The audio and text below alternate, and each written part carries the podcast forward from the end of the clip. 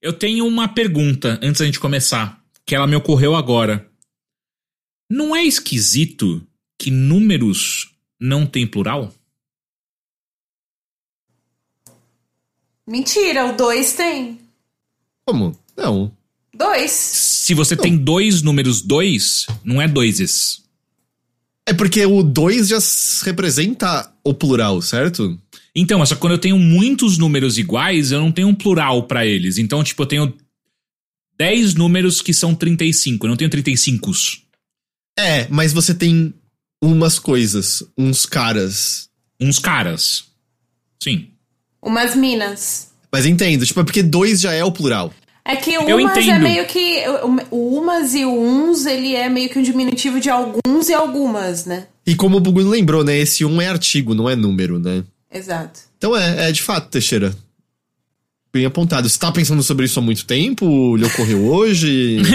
o pior que foi. Você falou alguma coisa que, que, que rolou um typo mental seu de falar é, 29, alguma coisa, e você se corrigiu na hora. Isso aí eu fiquei pensando, eu falei, cara, não tem plural em número, velho. Então é, o Álvaro descobriu que era eu deitado na foto agora à noite e você descobriu agora à noite que não existe plural de número. Você vê? Você vê? a Não, vida é uma cara. loucura mesmo, né? A gente Não, sabe. não, assim, cara, eu vou te falar. Ou, sabe o que eu descobri hoje, escutando um podcast de ciência? Ah. Que tudo o que a gente conhece, calcula, vive, estuda, compõe nem 15% de massa do universo. 75% da massa do universo. 75 não, 85% da massa do universo é matéria escura, energia escura, e a gente não sabe o que acontece. Tipo, a gente tá nadando em coisas que a gente nunca viu, não registra, a gente só tem matematicamente elas em mente. Cara, é bizarro, cara. É, é assim, a vida é uma loucura. Realmente. É, eu não achei que era essa direção que ia, eu achei que você falava. Sabia que a gente é mais espaço do que matéria? Uau, cara! E, e se você olhar em nível molecular, as moléculas da minha mão não se diferenciam das moléculas do ar, é Não. tudo uma chuva de moléculas, e Sim. ainda assim. Eu me vejo separado do ar, não é louco isso? É esse o que o mas Teixeira você aconteceu com ele hoje. vê, mas você se vê separado das coisas porque você quer. Porque na teoria a gente, se a gente consegue não se ver separado das coisas ou do universo, é quando a gente atinge o estado de unidade com o universo. É isso, o Teixeira usou drogas antes da gravação. Vamos lá começar direitinho, então. Vamos.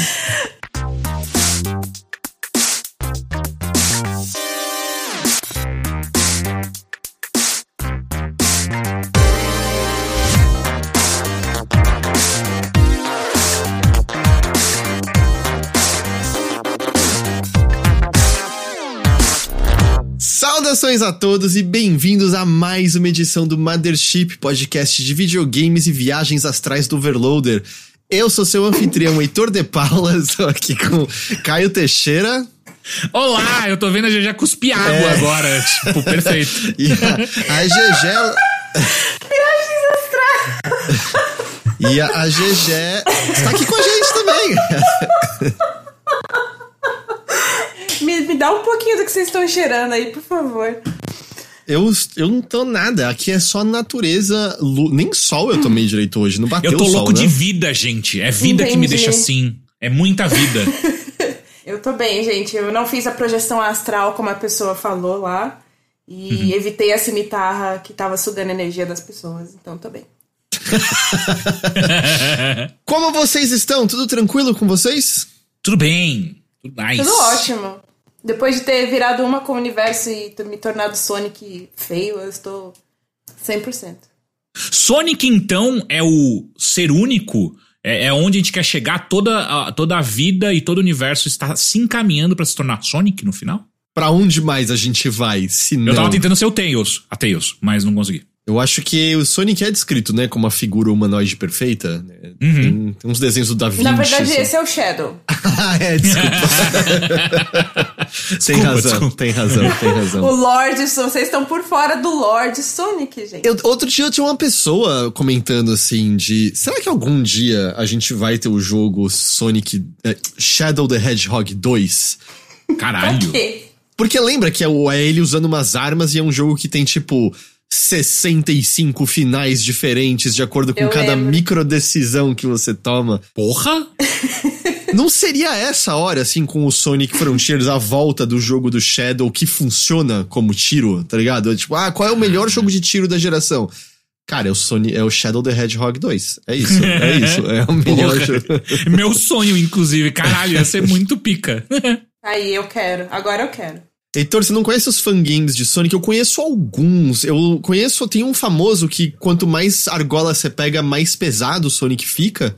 E aí, sim, então o objetivo é não pegar as argolas. Não sei qual é que é esse. É, é tudo fanmade. E eu me lembro de um que é uma espécie de creepypasta, é uma versão meio de terror esquisita É de, o de ponto. Sonic. É o Sonic.exe? É, É esse aí, esse aí, esse aí. Tá. É, mas tem muito, né? Tem muito. Se eu não tô enganado, né? Tem aquela Game Jam dedicada a jogos meio fangames de Sonic, que é de onde saiu aquele Spark the Electric Jester e aquele Pizza Tower, se eu não tô enganado, vieram daí. Caralho, esses- isso é uma informação completamente nova pra mim.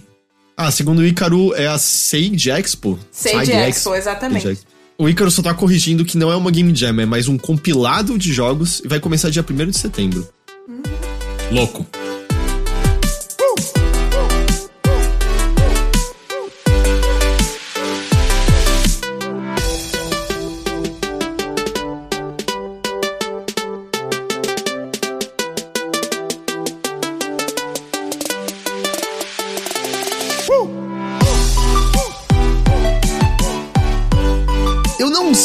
Se você jogou, GG, se você tava embargada nisso também, mas eu quero ouvir do Teixeira que a gente tá há duas semanas neste Duas. podcast sem poder falar de Atlas Fallen. Tava sob embargo semana passada. Acho que vocês dois tiveram jogos que cujo embargo caiu na quarta-feira, justamente, né? Que é depois de quando a gente grava.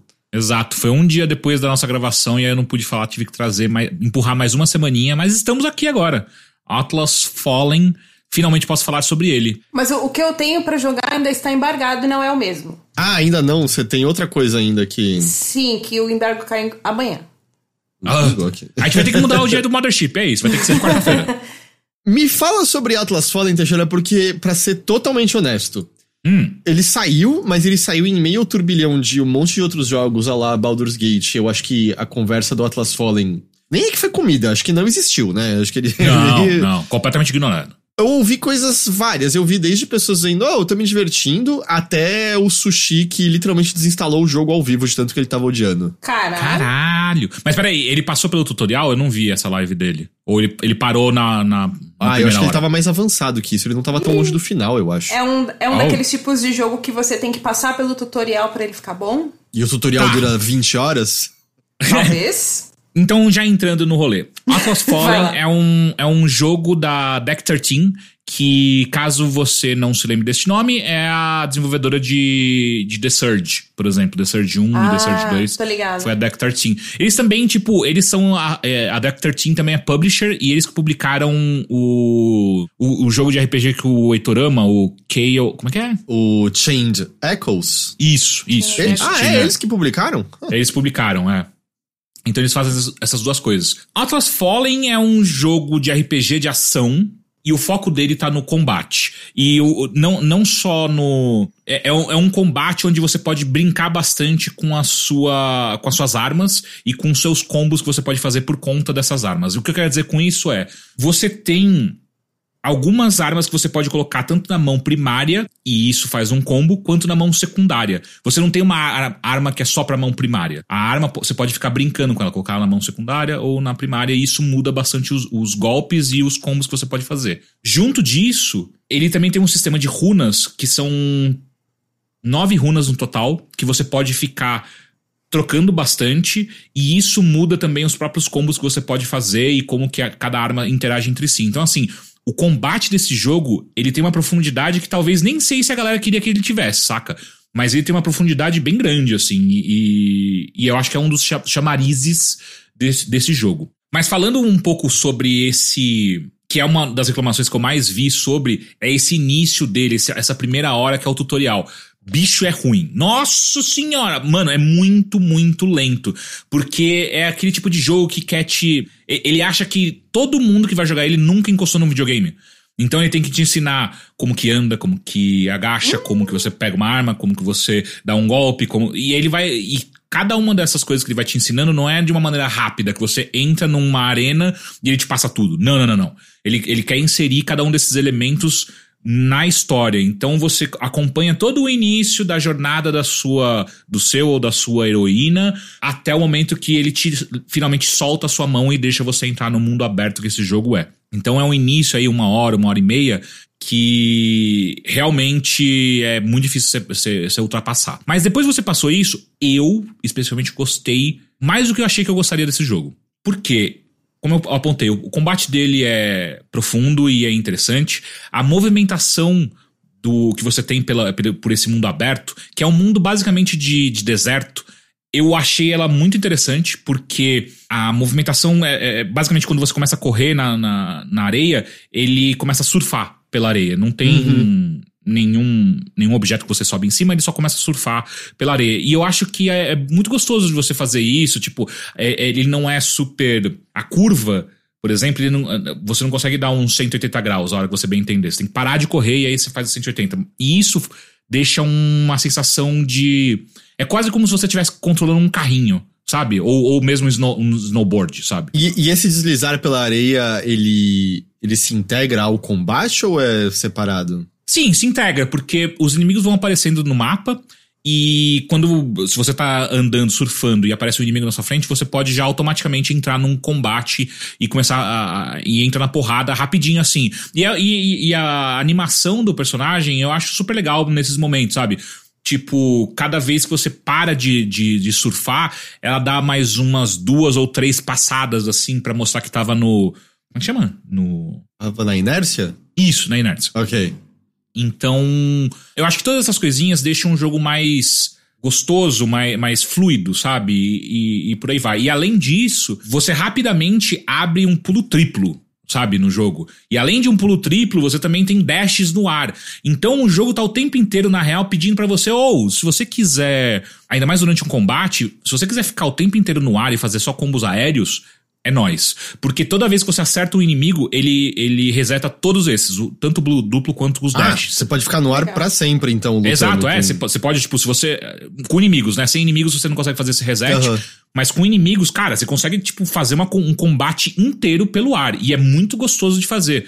Ao mesmo tempo, é onde começam alguns problemas desse jogo que são. A câmera dele é muito ruim de seguir quem você quer atacar, sabe? Tipo, muitas vezes você se perde na câmera. Tipo, tem um inimigo atacando nas suas costas, você não consegue ver porque a câmera não tá te ajudando, ela não tá rodando ou não dá a distância necessária para você entender que tem um inimigo nas suas costas que vai te atacar. Tem algumas indicações de, de, de HUD mesmo, mostrando, tipo, ó, você vai tomar um ataque nas costas tal, mas elas são muito fraquinhas. Ela, é como se fosse uma setinha embaixo do seu personagem que ela fica vermelha quando vai, você vai sofrer um ataque às vezes, no meio da confusão de muitos inimigos, você não consegue ver muito bem. Então, esse acho que é um, é um problema inicial.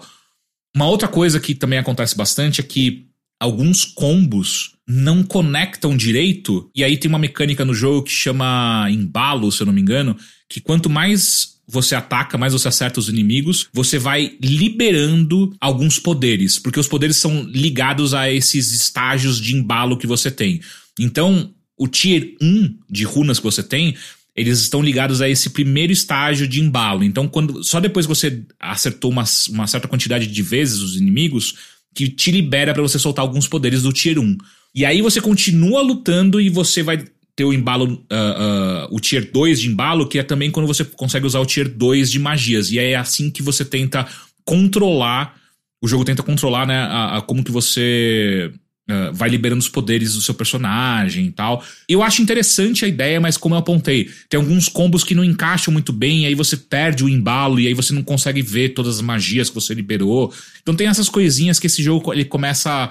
A impressão que dá é que eles foram até a página 2 do combate, não, não chegaram na página 3, e aí fica hum. um negócio meio, às vezes.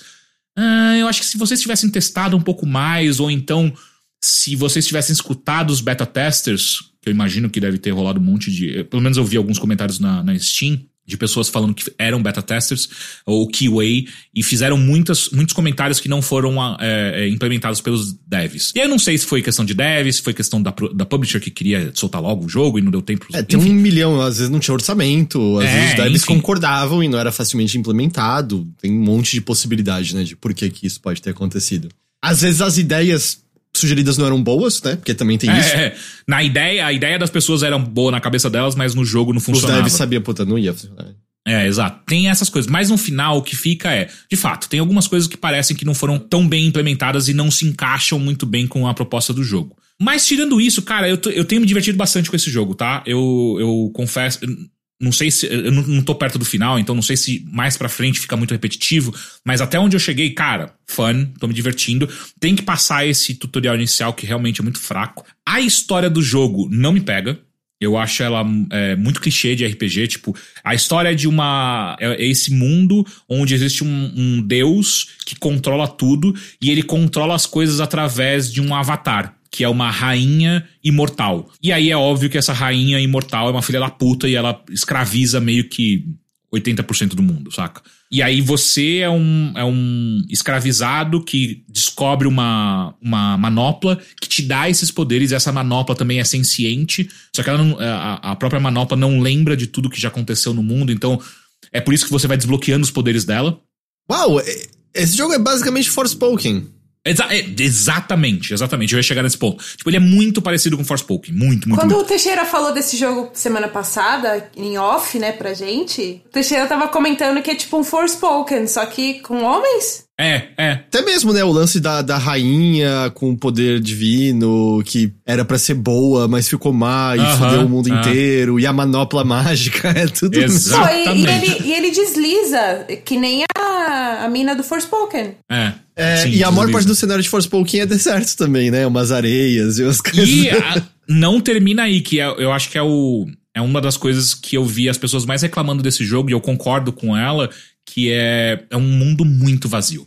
É um hum. mundo enorme, gigantesco, um monte de coisa para você achar, um monte de colecionável, um monte de coisa para você buscar. E, e tem muito, muito do Metroidvania, que quando você vai liberando esses poderes de pulo duplo, pulo triplo, e aí você libera o dash no ar, e aí você consegue chegar em novos locais. Beleza, tem bastante coisa para fazer, mas de pessoas, de vida real no mundo, é quase nada. Então, não são raras as vezes onde você tá, faz, sei lá, meia hora deslizando por um deserto lindíssimo, muito gostoso de andar, encontrando baús, encontrando inimigos, mas vida não existe. Não parece que é um mundo que tem vida, de fato, né? Não, não, ele, ele não tá funcionando, ele não tem uma dinâmica própria. É só um pedaço para você cruzar do A ao B. Exatamente, exatamente. É, então tem esse outro problema que eu vi bastante gente reclamando. E eu concordo, mas para mim não me incomodou muito. Tipo, eu entendo que é um problema, mas para mim é tipo, sussa. Porque pelo menos sair por aí deslizando pela areia e usando esses, essas acrobacias de plataforma e tal, ele torna navegar do ponto A ao B Sim. divertido, pelo menos? Eu acho uma delícia é, navegar por esse jogo, assim. Porque você vai descobrindo, eh, o jogo vai, vai te mostrando algumas atividades secundárias que você pode fazer, que vai deixando, se você quiser fazer, vai, fica a coisa ainda mais legal, sabe? Então, por exemplo, uma das atividades que é super normal desses jogos de travessia, né? Que é você, li, você liga um checkpoint e ele aponta pro próximo checkpoint você tem um tempo para chegar até lá. Normal, super é, usual, só que pela, pelo deslizar na areia ser gostoso, por você ter esses várias, várias ferramentas de você pular e ficar no ar durante um tempão, eu acho super gostoso de você fazer isso, saca? É tipo, é, é uma sensação meio parecida de Spider-Man, saca? Obviamente que não tão polido, mas não lembra um pouco... nível. é, exato, mas é, mas lembra, sabe, tipo, nossa, como é gostoso você só ficar zarpando pela cidade no Spider-Man. Aqui é meio que a mesma coisa, só que é um desertão. Uh, e não tem gente, né? Então daí você vê uma das grandes diferenças do jogo, né? Uma outra forma que eu acho que é, é, é legal de, de dar uma, uma sensação para as pessoas do, do, que, que é jogar Atlas Fallen, ele lembra muito Darksiders. Uh, hum. O combate dele. Não só o combate, mas até, até as mecânicas de como esse jogo meio que funciona. O RPGzão de você abrindo poderes e a skill tree e tal. Lembra bastante Darksiders. Isso é mais o 2. É, então, porque eu ia falar, eu, eu joguei um pouco só do 2, eu não gosto muito e eu não gosto nem do primeiro, né? Mas ele lembra bastante. É, é, eu, eu, concordo com a analogia de que, tipo, porra. Ele... O primeiro é mais. É tipo Zelda, basicamente, né? Ele não tem árvore de habilidade, nem. nem... É, e, e ele tem uma coisa meio de Portal também, né? Tipo, é, é um negócio Portal? meio. É, porque você tem até a arma de portais, né? Igualzinho, com a mesma cor do portal. Nossa, eu não tô lembrando. Tinha isso no Darksiders? Tinha, eu é, não tô lembrando libera um disso. bagulho de portal que é, igual, é a mesma cor de portal, inclusive. Mas bizarro. é, ele é bem Zelda, assim. Tem calabouço, você vai pegar um item. Que o 2 é que virou. Tinha loot, É, não é. tinha? Você alimentava uma arma na outra e tinha, ficava mais forte. e você tinha o cavalo que você, quando você liberava o cavalo. Tinha no primeiro, o primeiro tinha o cavalo, isso eu lembro. Você tocava uma corneta e o cavalo brotava nos, abaixo de você e Então saia tá- cavalgando. Será que eu tô confundindo? Mas enfim, eu, eu lembro que eu não gostei do 2. Eu não gostei do primeiro também, né? Então eu não gostei do 2 Ah, o também. primeiro é mó legal. É, não é meu rolê. Foi onde eu descobri, falei, caralho, acho que eu não gosto de Zelda. E de fato, eu não gosto de Zelda. É... Enfim, então tem essa semelhança, saca? Mas eu acho que, como você bem notou, Heitor, Forspoken é o que mais grita próximo, assim, dele, sabe? Tipo, é muito, muito parecido. E eu acho que tem alguma uma coisa que grita que é ah, jogo de mundo aberto meio mediano em muitos aspectos também. Uhum. é, tem. Uhum. Que eu acho que também o pessoal. Eu, eu entendo, Lia, porque eu acho que eu tô nessa, que é. Ah, eu não sei se eu tenho energia pra mais um desses, sabe? É, tanto que eu, 100%. eu fiz eu fiz algumas missões secundárias, mas logo eu falei, tipo, cara, quer saber uma coisa? Eu vou focar na missão principal, porque senão. É aquele jogo que, que vira 30 horas se você inventar de fazer essas buscações, mas se você for, for mais é, é, é, direto ao ponto, eu acredito que é um jogo de 10, 12 horas, assim, dependendo Ah, você acha quão- que é tão rapidinho assim? é, é. É porque, tipo, a história é muito corrida, cara. Tipo, você vai liberando os poderes, tipo, você pega o seu segundo pulo no ar em duas horas de jogo. Tipo, é muito rápido, ele vai te dando todas as ferramentas necessárias, saca? Ah, é um jogo que meio que quer que você vá pra, pra, pra, pra, pra frente, que você avance, sabe? Mas se você quiser fazer todas as coisas secundárias, encontrar os colecionáveis e por aí vai, puta, é um jogo enorme, gigantesco. É só pra entender, mas o que que limita você? Você não, não- Se você correr pra uma área avançada, você vai tomar uma sova dos inimigos. Tem duas coisas que limitam você. Um é, de fato, os inimigos são mais fortes, você vai, vai, vai ser difícil você passar. E a outra é que tem algumas limitações, às vezes, físicas mesmo, onde você tem que chegar num outro lugar que você precisa dos três pulos, e você não tem ainda. Ou então você tem uma. Tem, tem uma questão que você consegue. ah, o, o jogo você controla a areia, e é por isso que você consegue surfar nela. Só que no início você tem pouca magia, pouca força nesse, nesse controle de areia. E tem algumas portas, algumas algumas plataformas que você só consegue erguer quando você tem mais força mágica, né? E aí então ele te bloqueia dessa maneira. Mas ao mesmo tempo, não é não é não é difícil você chegar ao ponto necessário pra você conseguir liberar todas essas coisas, sabe? Entendi. Tem um multiplayer que eu não vi, porque tava em embargo, eu não consegui testar o multiplayer, então agora que ele foi lançado, eu, eu quero testar pra ver como é que é o multiplayer. Então não sei falar, mas acho que é. Parece interessante, porque muitas das runas que eu peguei eram focadas pro co-op.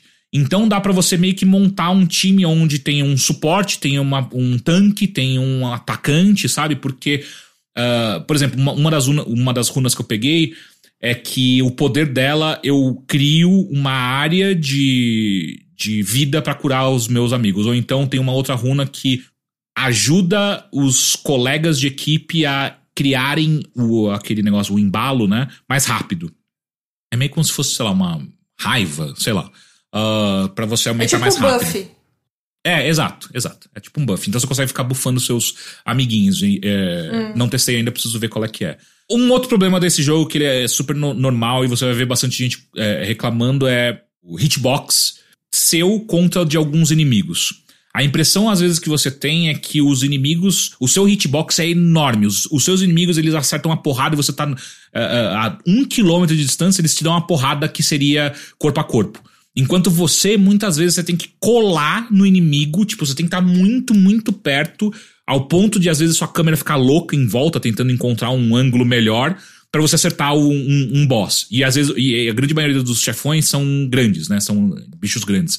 Então tem aquele problema que é um problema antigo de videogame, né? Que você, o boss, pra você matá-lo, você tem que destruir algumas partes do corpo. E aí, pra você acertar a parte específica do corpo, você tem que travar a mira naquela parte e rezar pra que a câmera não fique louca e você perca o inimigo, saca? Então, tipo, cara, é Meu meio. Deus, que desastre.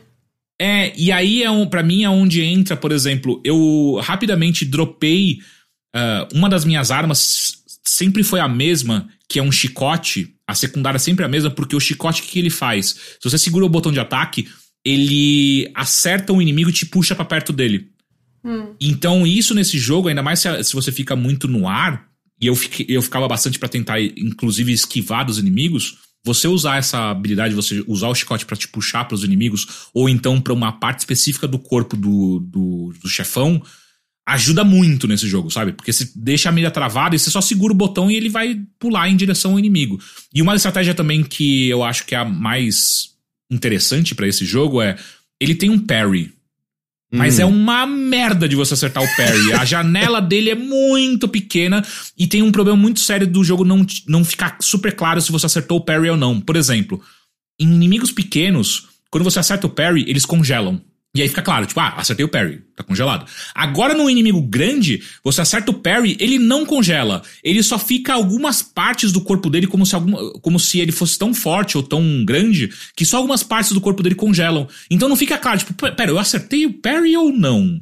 E aí você fica, tipo, e aí você fica olhando pra sua barra de, de, vida, tipo, isso mexeu ou não mexeu? Não tenho certeza agora se eu já tinha tomado uma porrada antes ou não. Então, o parry é uma coisa que fica meio só quando você tá querendo inventar moda. Ah, não, agora eu vou fazer um parry aqui só porque eu quero, não porque é, é uma ferramenta usual para você passar pelos inimigos. Então a esquiva é o rolê. E então, se a esquiva é o rolê, ficar no ar é o rolê plus. Então fica no ar que você vai esquivar da maior parte dos golpes, sacou? Ainda mais que você diz por conta dos dashes aéreos e tal. Exato, porque daí você dá uma porrada, você já tem todos os dashes de volta. Então dá uma porrada, dash para fora, e aí você segura o. É, é, pelo menos essa é a minha, a minha estratégia.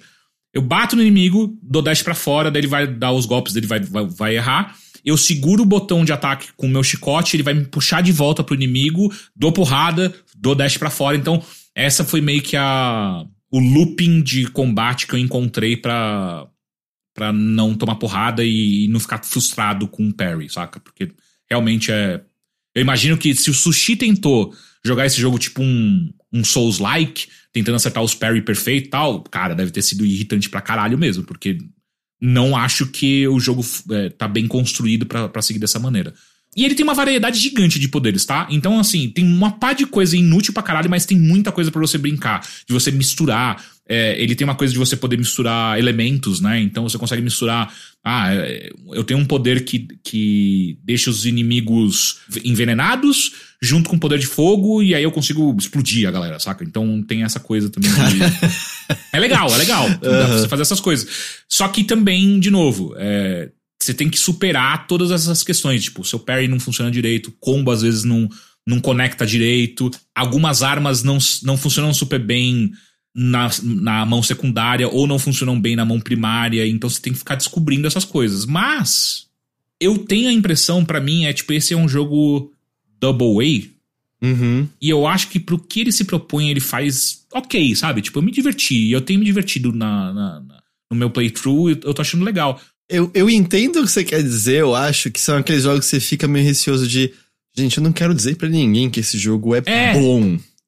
Mas eu é. também não vou dizer que meu tempo com ele é horrível. Exato. Existe, é, tipo, o que foi o Forspoken pra mim, existe aquela mediocridade que é medíocre do jeito certinho que você quer, uh -huh, às vezes, uh -huh. sabe? É, às, vezes, é. às vezes é só andar por um, por um mapa legal e trocar umas porradinhas, não vai, não vai ter prêmio nenhum, mas às vezes é só isso que você quer, né? E aí tem jogos é. medíocres melhores e piores do que outros, por mais que isso sou esquisito. E uh -huh. se eu tô entendendo, esse aí acertou as coisinhas assim que você queria, né? É, porque ele, a, a, ele chegou pra gente fazer o review bem numa hora que tinha me dado uma vontade maluca de voltar a jogar Devil May Cry. Eu queria, eu queria jogar o 5 inteiro, porque eu não terminei o 5. E aí eu tinha até baixado já no, oh, no, no Steam. Jogão, hein? É. Eu, eu, eu, eu, prefiro o DMC, mas eu, eu gosto muito do 5 também. E aí, quando ele apareceu e eu comecei a jogar, eu falei, caralho! Ele, ele, tá, ele tá coçando essa coceirinha que eu tava de combate corpo a corpo, sabe? De um monte de inimigo, fazer combo, essas coisas. E eu, cara, é beleza, então era isso que eu tava afim eu, e, e, e foi bem, saca? Mas. Tem vários probleminhas. Uma, uma, uma, uma reclamação que eu vi várias pessoas reclamando no, no Steam é que a, pra quem tá jogando, quem for jogar no mouse teclado, por algum motivo, a, o mouse, o cursor não trava. Se você tem dois monitores, né? Se você tem, tem dois monitores, ele não trava no jogo. Eu, por exemplo, tenho dois monitores. Se você arrasta o mouse para fora da tela, ele vai minimizar o jogo. Tá ligado? Tipo, ele não, não tá travando por algum motivo na tela. Mas você tava, tipo, lutando o combate eu não. teclado e eu, mouse? Eu, eu, eu, joguei no, no joystick. Eu tô ah, falando, tá. pra quem for jogar no PC e, e se for jogar no, no teclado e mouse, tem que tomar cuidado com esse problema. Talvez eles arrumem algum bug fix e tal, mas tem essa Me- Mas coisa isso não era porque tava borderless, borderless window? Eu não sei as pessoas, Heitor, só vi as reclamações. Eu tô apontando que existe. que existe esse problema que um monte de gente reclamou. Eu não vi porque eu joguei no controle. Porque eu também já ia falar, mas quem quer jogar esse jogo no teclado e mouse? Mas tem muita gente que prefere certos jogos de ação no Tem. teclado e mouse. Existem, existe esse tipo de pessoa. Eu, eu lembro, foi quando acho que saiu o Wolong, né? Que estavam reclamando que a implementação Uhum. de teclado e mouse era muito ruim. Eu fiquei, uai, mas. E aparentemente tem, tem pessoas que têm vantagens específicas fazendo isso e tal. É, é, tem o Icaro Sim, falou, tem são gente que joga. tem gente que joga Dark Souls no teclado. Não, mas acho que tem seus motivos. Tem, seus motivos. Assim, uma coisa Não, boa de sim, jogar no é, teclado. Tudo bem, é cada um com suas preferências e tem, tem também uma questão de acessibilidade aí, né? Mas eu, não dá pra mim. Não dá. Mas ainda. É, exa- não, eu eu entendo exatamente o que você quer dizer, assim, só de. Eu não sei como atacar clicando o mouse. tipo, me faz falta. Tipo, mouse é pra dar tiro, não pra dar golpe corpo a corpo. Não sei. E parece que quando você fica clicando pra dar golpe, parece que você vai quebrar o mouse, né? Porque, tipo, é muito clique. Ah, era É, jogando Diablo no passado, né? Exato, exato. Mas enfim, eh, trazendo algumas coisas que eu li, porque eu acho que é importante, porque vai, vai que a galera quer jogar assim, né? No- Mas, ó, eu queria dizer aqui que o Lucas terminou Dark Souls 2 no teclado. Kazu aqui, que só joga o Resident Evil com teclado e mouse. Que bizarro. Assim, se for Resident Evil clássico, eu até entendo que o controle de tanque faz muito sentido nas setinhas de. É, é. Mas tem direcional no controle também. É, mas assim, antes de eu ter o PlayStation, eu tive Resident Evil no PC. E eu jogava na setinha, dava certo. O único problema é que tinha algum bug quando você tava correndo, só dava pra correr pra direita e não pra esquerda. Caralho. então eu, eu fugindo da cobra eu era tipo o Zulander, sabe? Que só Nossa. conseguia fazer volta pra um lado e não conseguia pro outro. Caralho, Zulander, boa referência. Zulander. É. E eu acho que só uma última coisa de teclado e mouse é que tem uma coisa de. Se o jogo. Beleza, o jogo é, é- é corpo a corpo, mas, por exemplo, Souls. Você pode puxar um arco e flecha ou alguma arma de distância que, se você acertar na cabeça, é, dá mais dano. No mouse é muito mais fácil fazer isso do que no, do que no controle.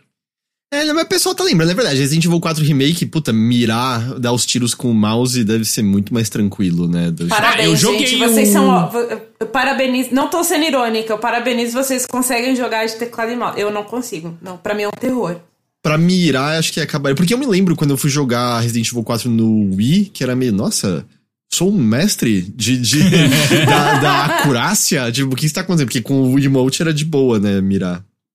Eu, eu- eu- ué, o, o Resident Evil Village eu joguei inteiro no mouse e teclado. E o novo. E, e a galera. Eu, eu joguei ao vivo, né? E, a- e eu também tava jogando o remake agora no te- mouse e teclado. E tava perfeito.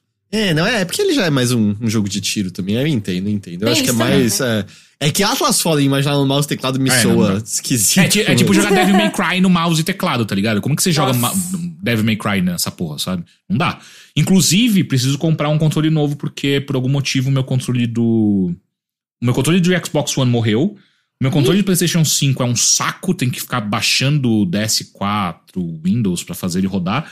Ainda precisa? Eu acho que Cara- não precisa. No Steam, o DualSense já pega, eu acho, não? Sim, Pega. mas não, mas se você tiver no Steam, se você tá tentando jogar no Xbox, como eu tava tentando jogar, Ah, tá. precisava ah, no Xbox Game Pass, né? E o meu, eu tenho o Switch Pro, né, o, o Pro Controller do Switch, que eu gosto muito dele. Por algum motivo no meu PC novo ele não tá funcionando. Agora eu não sei se é- o, o- problema não é do controle, porque eu já testei ele no Switch, tá funcionando normal. Não, deve ser algum driver que tá faltando atualizar É, alguma pois é. coisinha assim. Pois é. Mas só que ele não tá nem reconhecendo. Tipo, eu conecto a USB no controle e ele nem reconhece. Testei a USB normal, testei o, o cabo também normal. Não sei o que aconteceu. Depois eu tenho que sentar pra ver com, com calma. A gente tava conversando sobre controles na live que eu, que eu fiz hoje, tentando. Eu nem lembro qual foi o assunto, mas era de, tipo, qual controle se achava pior. Eu, eu acho que eu cheguei à conclusão que eu desgosto mais do Joy-Con do que do emote. É isso que eu queria. Da vida, o pior controle da vida. Não, não sei se é da vida. Da vida. É, Não, Porque porque, da tipo, vida, o, o controle do Mega Drive é o pior que existe. Ah, nem fudendo. A ergonomia daquele controle é excelente, a mesma do não, Phantom. cara, Pra, pra hoje em dia, não. pra segurar o controle é bom. Agora, o, o analógico dele. Analógico não. Como é que é? É, é o analógico, né? O analógico Não, do Mega Drive. direcional, o D-pad. Direcional. Direcional do, do Mega Drive, ele tinha, por algum motivo, na pontinha dele, um pouco mais levantado. O que fudeu o meu dedão, aquilo, pra jogar Street Fighter, qualquer coisa, é bizarro, assim. Mas é, é que assim, se você quiser, quiser ser chato, piores controles, cara, se você voltar em controles, sabe, dos consoles ali dos anos 80 e coisas assim, Ah, sim. tem uns que era só um teclado numérico, um negócio É, com um disco sim. em cima, sabe? Um. É, que eu tô pensando num Intellivision da vida. Esses controles são piores, com certeza, tá ligado? Não tem comparação. O controle do Atari é um clássico, é, mas porra, é um É merda, é um joystick e um botão, tá ligado? Não- não- Mas para o que o videogame se propõe, acho que resolve. Não, sim, mas eu, eu quero dizer, óbvio que até mesmo um controle de, sei lá, de Wii é melhor do que esses, na minha opinião. Mas eu tô falando desses modernos, assim. Eu acho que o, o emote é dos meus mais odiados depois do Joy-Con. E da, da geração nova, eu, eu, eu ainda prefiro, sei lá, é, mas aí, é mais costume PlayStation e na sequência Xbox. É, Nossa, eu gosto mais do controle de Xbox hoje, porque o, o DualSense. Eu não sei se, se tem como tirar isso, nunca testei, até porque eu não tenho PlayStation 5, né? Mas nas vezes em que eu tive PlayStation 5, peguei emprestado, etc e tal, ou sei lá, PlayStation emprestou, é, eu sentia que os jogos vibravam demais, sabe? O, o DualSense ele vibra muito e às vezes é só, tipo, tipo, que nem, vou dar um exemplo do Ratchet and Clank, que é o novo lá, o, em outra dimensão. Cara, toda hora o controle vibrava na minha mão e me tirava. Ele me tirava um pouco da atenção. Às vezes eu tava, sei lá, muito focada na fase, procurando alguma coisa muito específica, e toda hora ele vibrava por qualquer coisinha, e aí isso meio que desconcentra, sabe? Sei. E, e aí, tipo, eu não sei se tem como tirar isso, diminuir, ou se é de jogo pra jogo. Ah, varia de jogo pra jogo, mas também tem como você diminuir, sim, a, a intensidade. Mas pior de tudo é que, assim, esse que você descreveu, o Ratchet, é um dos meus favoritos, assim. Acho que tem, dos que eu joguei, três jogos que usam o DualSense de maneira incrível, né? Que é o Astros Playroom, né? É o... Que é o, é a tech demo do controle, basicamente, né? Mas é um puta é jogo muito legal. bom. Puta que O, o Ratchet e o Returnal. O Returnal tem uns efeitos muito Uhum. legais. Return De segurar o, o gatilho, né? O, o haptic do. E, do é, não, mas mesmo assim, né, a função áptica na, na palma da sua mão que tá descendo ali pra onde você segura, passa a sensação meio alienígena de algo meio dando uma vibrada por você. Dito Ah. isso, eu tô com você, já é o meu controle padrão atualmente é o controle do Series mesmo. Até porque uma coisa Ele que é me ótimo, cansa nossa. no, no DualSense é a bateria não dura nada. Eu tenho Tem que- isso também. É porque ele fica vibrando toda hora, né? A bateria vai pro saco. A bateria dura muito pouco, eu acho muito, muito chato, assim, eu taco, eu tenho minhas envelopes, eu taco, né, as pilhas e é de boa. E a outra coisa é que teve já jogos que eu desliguei as funções do gatilho do DualSense. Porque, tipo, cara, eu só quero atirar, eu não quero essa porra travando no meu dedo toda hora e essa resistência Uhum. aqui, sabe? Eu, eu É. cheguei a desligar. Eu sei que jogo competitivo a galera no geral desliga, porque você atira de maneira menos ágil do que quem não tem a resistência, né? Claro. Tem isso, né? É, e só uma última coisa que eu queria deixar claro só do Atlas Fallen. Eu não acho que é um jogo de full price, o clássico, né? Não acho que é. Acho que espera uma, uma promoção. E, eu te- e é o tipo de jogo que parece que vai aparecer num, numa Game Pass da vida, ou até mesmo num PlayStation Plus, com certeza, assim, sabe? Tipo, não me parece que. É, é o tipo de jogo que faz. Vai fazer sucesso se ele aparecer de graça, sabe? Essa é Eu acho que não vai demorar muito pra ele aparecer no Game Pass e PlayStation Plus. É, eu também acho que não. O Power Otaku lembrou do Switch, a vibração 3 deles abandonaram a Power Otaku. Aí você quer usar a terminologia da Nintendo, ok? Rumble HD, você quer dizer? Boa, perfeito. É, né, eu, eu, eu sei lá, eu nunca mais senti, assim, o, o- nada muito importante nele. Acho que a última coisa que eu senti era o que? Luigi's Mansion 3, você precisa do Rumble pra poder sentir os boosts por perto. Uhum. É, mas eu acho que o único jogo que eu me lembro que fazia muito definido era o One to Switch, né? Que você podia virar o controle e sentir quantas bolinhas estavam dentro do negócio, sabe? Pode crer, caralho. Nossa. Eu acho que o. O Zelda Skyward Sword HD tem também. Ah, é, ele usa Se de eu uma não maneira. me engano, ele tem. Mas eu. Eu lembro de sentir algumas vibrações no, no Joy-Con, mas eu não lembro. de- Eu tava jogando pra review, gente. A minha cabeça tava focada em outra coisa. né? tava focada em terminar o jogo o mais rápido possível, né? No caso. Mas bom, isso foi um pouco então de Atlas Fallen. Atlas Fallen. Atlas Fallen, é isso. Você vai continuar ele então, né? Acho que vou. vou. Beleza. GG, Eu! você ainda tem um jogo sob embargo, mas você tem coisas que você pode comentar pra gente. Tenho. Ou melhor, tenho! Vamos Ok. lá, quem pega a dica? O que, que a gente vai dizer com isso? ok. Vamos lá. Eu tenho um jogo pra falar pra vocês hoje. Caralho, o André- Mothership. O André e o Zeros mataram direto a Stray Gods, é isso? Stray Gods. Fale pra gente, GG, o que, que é Stray Gods? É maravilhoso. Tchau. Olha só, é, é, Stray Gods é, ele é um RPG, tanto que né, o próprio subtítulo dele fala é um RPG musical, só que na verdade ele é um visual novel. É, então ele é.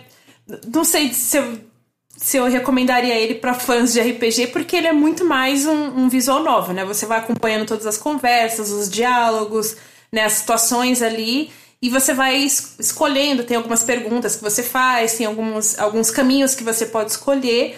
E é basicamente isso. Você vai acompanhando numa arte muito bonita ali, que vai, que nem vocês estão vendo aí para quem tá vendo ao vivo. É, a arte do jogo é lindíssima. É, e ele tem as partes musicais. Ele não é o tempo todo cantado antes que alguém já esteja. Ai, mas eu não gosto de musical, porque o musical as pessoas ficam cantando o tempo inteiro. E os diálogos as pessoas cantam como se fossem músicas também. Sempre tem alguém, né, pra reclamar disso. Eu, como uma pessoa que é muito. Eu sou uma pessoa que sou. Eu sou muito fã de musicais em geral. Eu amo musicais.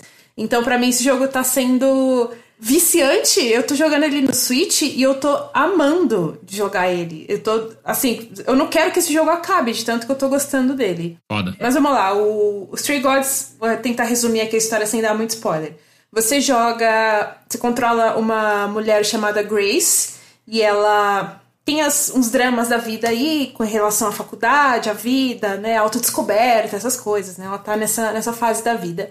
Todos nós já passamos por isso. Eu, eu senti, assim, bem relatable, me senti muito representada com algumas coisas que ela tava falando de drama ali da vida dela, principalmente em relação à faculdade. E ela tá nesse limbo, assim, que ela não sabe muito bem para o que, que ela quer fazer da vida, né? Ela tá nessa, nessa jornada de autodescoberta dela. Ela ajuda uma amiga dela que tem uma banda, é, e o jogo, inclusive, começa numas. É, como é que é? Audi audition, é como? Em é teste, né?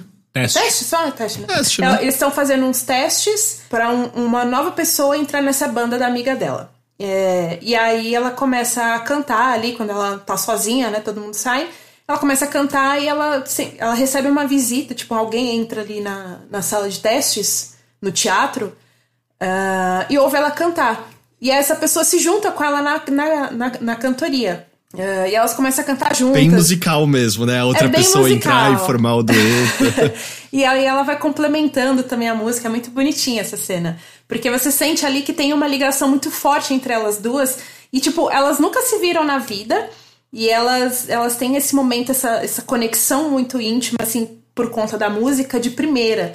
E é muito bonito como isso acontece, sabe? É realmente muito legal como você vê o desenrolar disso, de, né? Ele já te fisga nesse momento, assim, tipo, nossa, quem é essa pessoa e por que, que elas estão tá cantando juntas, acontecendo? assim, Aham. do nada, né? Só que essa mulher é a premissa do jogo, tá, gente? Eu não vou. é uma louca, uma feiticeira. Não, é é que essa é a premissa do jogo. É, ela é. Ela aparece misteriosamente. Ela foi ferida, ela aparece misteriosamente ferida. E ela morre. Nisso que ela morre, ela passa os poderes dela, que você nem sabia que existiam, pra Grace, né? Que é a protagonista. E aí, a partir disso, a Grace descobre que existem deuses né, gregos vivendo entre os humanos. E essa pessoa que morreu era um deles, né? Ela era uma deusa do Olimpo, que estava vivendo ali em meio humanos, na era moderna e tudo mais. E ela acabou de morrer e passou os poderes dela pra Grace. É, essa, essa entidade que morre é a última musa, né? Ela era uma musa da, da Grécia Antiga.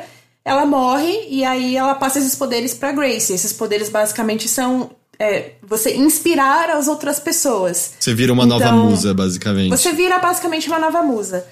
É, só que aí os outros deuses acham que foi a própria Grace que matou essa, essa personagem, né? E aí você tem que provar a sua inocência pros outros deuses e você tem que fazer isso Cantando! cantando. Só que você tem que ter um tempo limite, você tem que fazer isso em sete dias, né? E aí você vai fazendo toda a investigação pra entender quem foi que feriu ela, o que, que aconteceu, no que, que ela estava envolvida, que que tava, né? Enfim.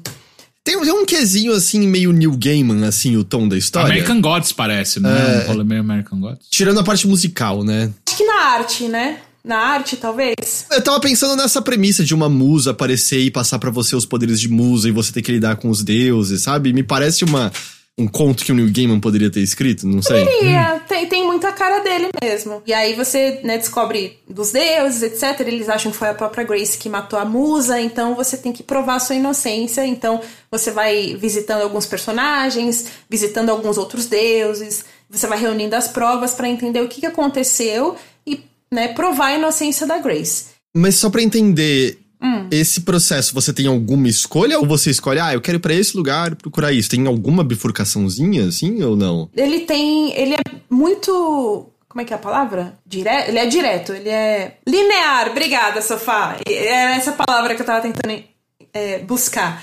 Ele é muito linear nesse sentido de que tá, você já tem alguns lugares fixos em que você vai, pelo menos até onde eu joguei era bem fixo, não tinha bifurcação de nada, assim, tipo, ah, você pode ir pra esse lugar agora ou pra tal lugar agora. E aí o que acontece? Você vai reunindo essas peças da investigação para tentar provar sua inocência.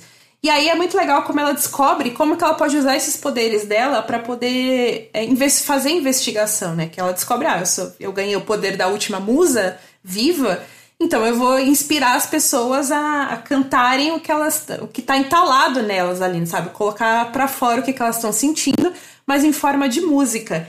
E isso é muito legal, porque aí você vai vendo que, tipo, cara, às vezes tem algumas questões ali que estão muito mais escondidas, muito mais enterradas no âmago daqueles personagens que você não faz ideia, sabe? E não só em relação à própria personagem que morreu, mas a eles mesmos, né? Então você vai descobrindo através do canto ali que eles vão colocando para fora esses sentimentos que eles têm muitos, muitos, muitos conflitos também, né? Aí tem as escolhas, é, o jogo automaticamente já tem as escolhas que você faz quando você tá na investigação, tipo, ah, eu quero olhar tal coisa primeiro, ah, eu vou para tal lugar da casa primeiro para ver Tá. tal coisa. E você vai nisso, né? E tem as opções de diálogos também que você vai escolhendo. Só que, logo no começo do jogo, tem um. There's a catch. No começo do jogo, quando você tá cantando ali com a, com a personagem, né, com a musa, é, o jogo ele te dá três escolhas que tem a ver com a personalidade da Grace. Então você pode ser uma pessoa mais carismática, que né, tenta agradar as pessoas, que é mais queridinha pelas pessoas, né, que as pessoas automaticamente vão ter mais simpatia e tudo mais. Você pode ser uma uma pessoa, uma Grace mais rebelde, né, mais direta, mais sincera, fala o que pensa e, sabe, não esconde, não tenta passar, colocar panos quentes em nada. Ou você pode ser uma Grace mais espertinha, irônica, sarcástica, sabe? E aí você tem essas três escolhas. Cada uma, de, cada uma dessas três personalidades ele tem, tem cores, né? Tem acho, é verde, vermelho e azul, se eu não me engano. E você escolhe esse traço de personalidade para Grace logo no início. E aí, a partir disso, Uh, os outros diálogos do jogo, alguns deles já aparecem meio que tipo direcionado para a personalidade de, que você escolheu para ela no começo. Não é sempre. Muitos do, do, dos diálogos vão aparecer opções ali de resposta que tipo não tem nada. É só para você ir desenrolando mesmo o diálogo e entendendo o que tá acontecendo e tudo mais. É, mas algumas, em alguns diálogos chave, você vai ter ali uma resposta tal que vai ter um símbolozinho com a cor da personalidade que você escolheu no, no início.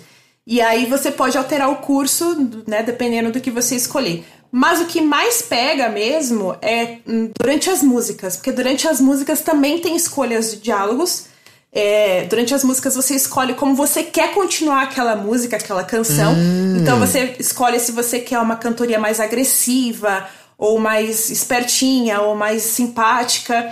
E aí é legal porque, tipo, dependendo do que você escolhe, não só os instrumentos mudam também pra, né, eles combinarem com o traço de personalidade que a Grace quer passar para aquele personagem, mas eles é, também muda o que, que a Grace fala, né, algumas vezes. Então, isso aí vai ramificando bastante. Não sei até que ponto, não sei se o jogo. Eu não, não pesquisei nada, não sei se o jogo tem vários finais, não sei. Mas eu tô achando muito interessante porque, tipo, eu, por exemplo, eu escolhi uma Grace mais esperta. Eu fui pro lado azul ali, que é o mais irônica dela, né? E aí eu tô gostando bastante porque, tipo, às vezes tem uns diálogos que, tá, aparece o símbolozinho do azul, que é, né, referente à personalidade que eu escolhi para ela no começo do jogo.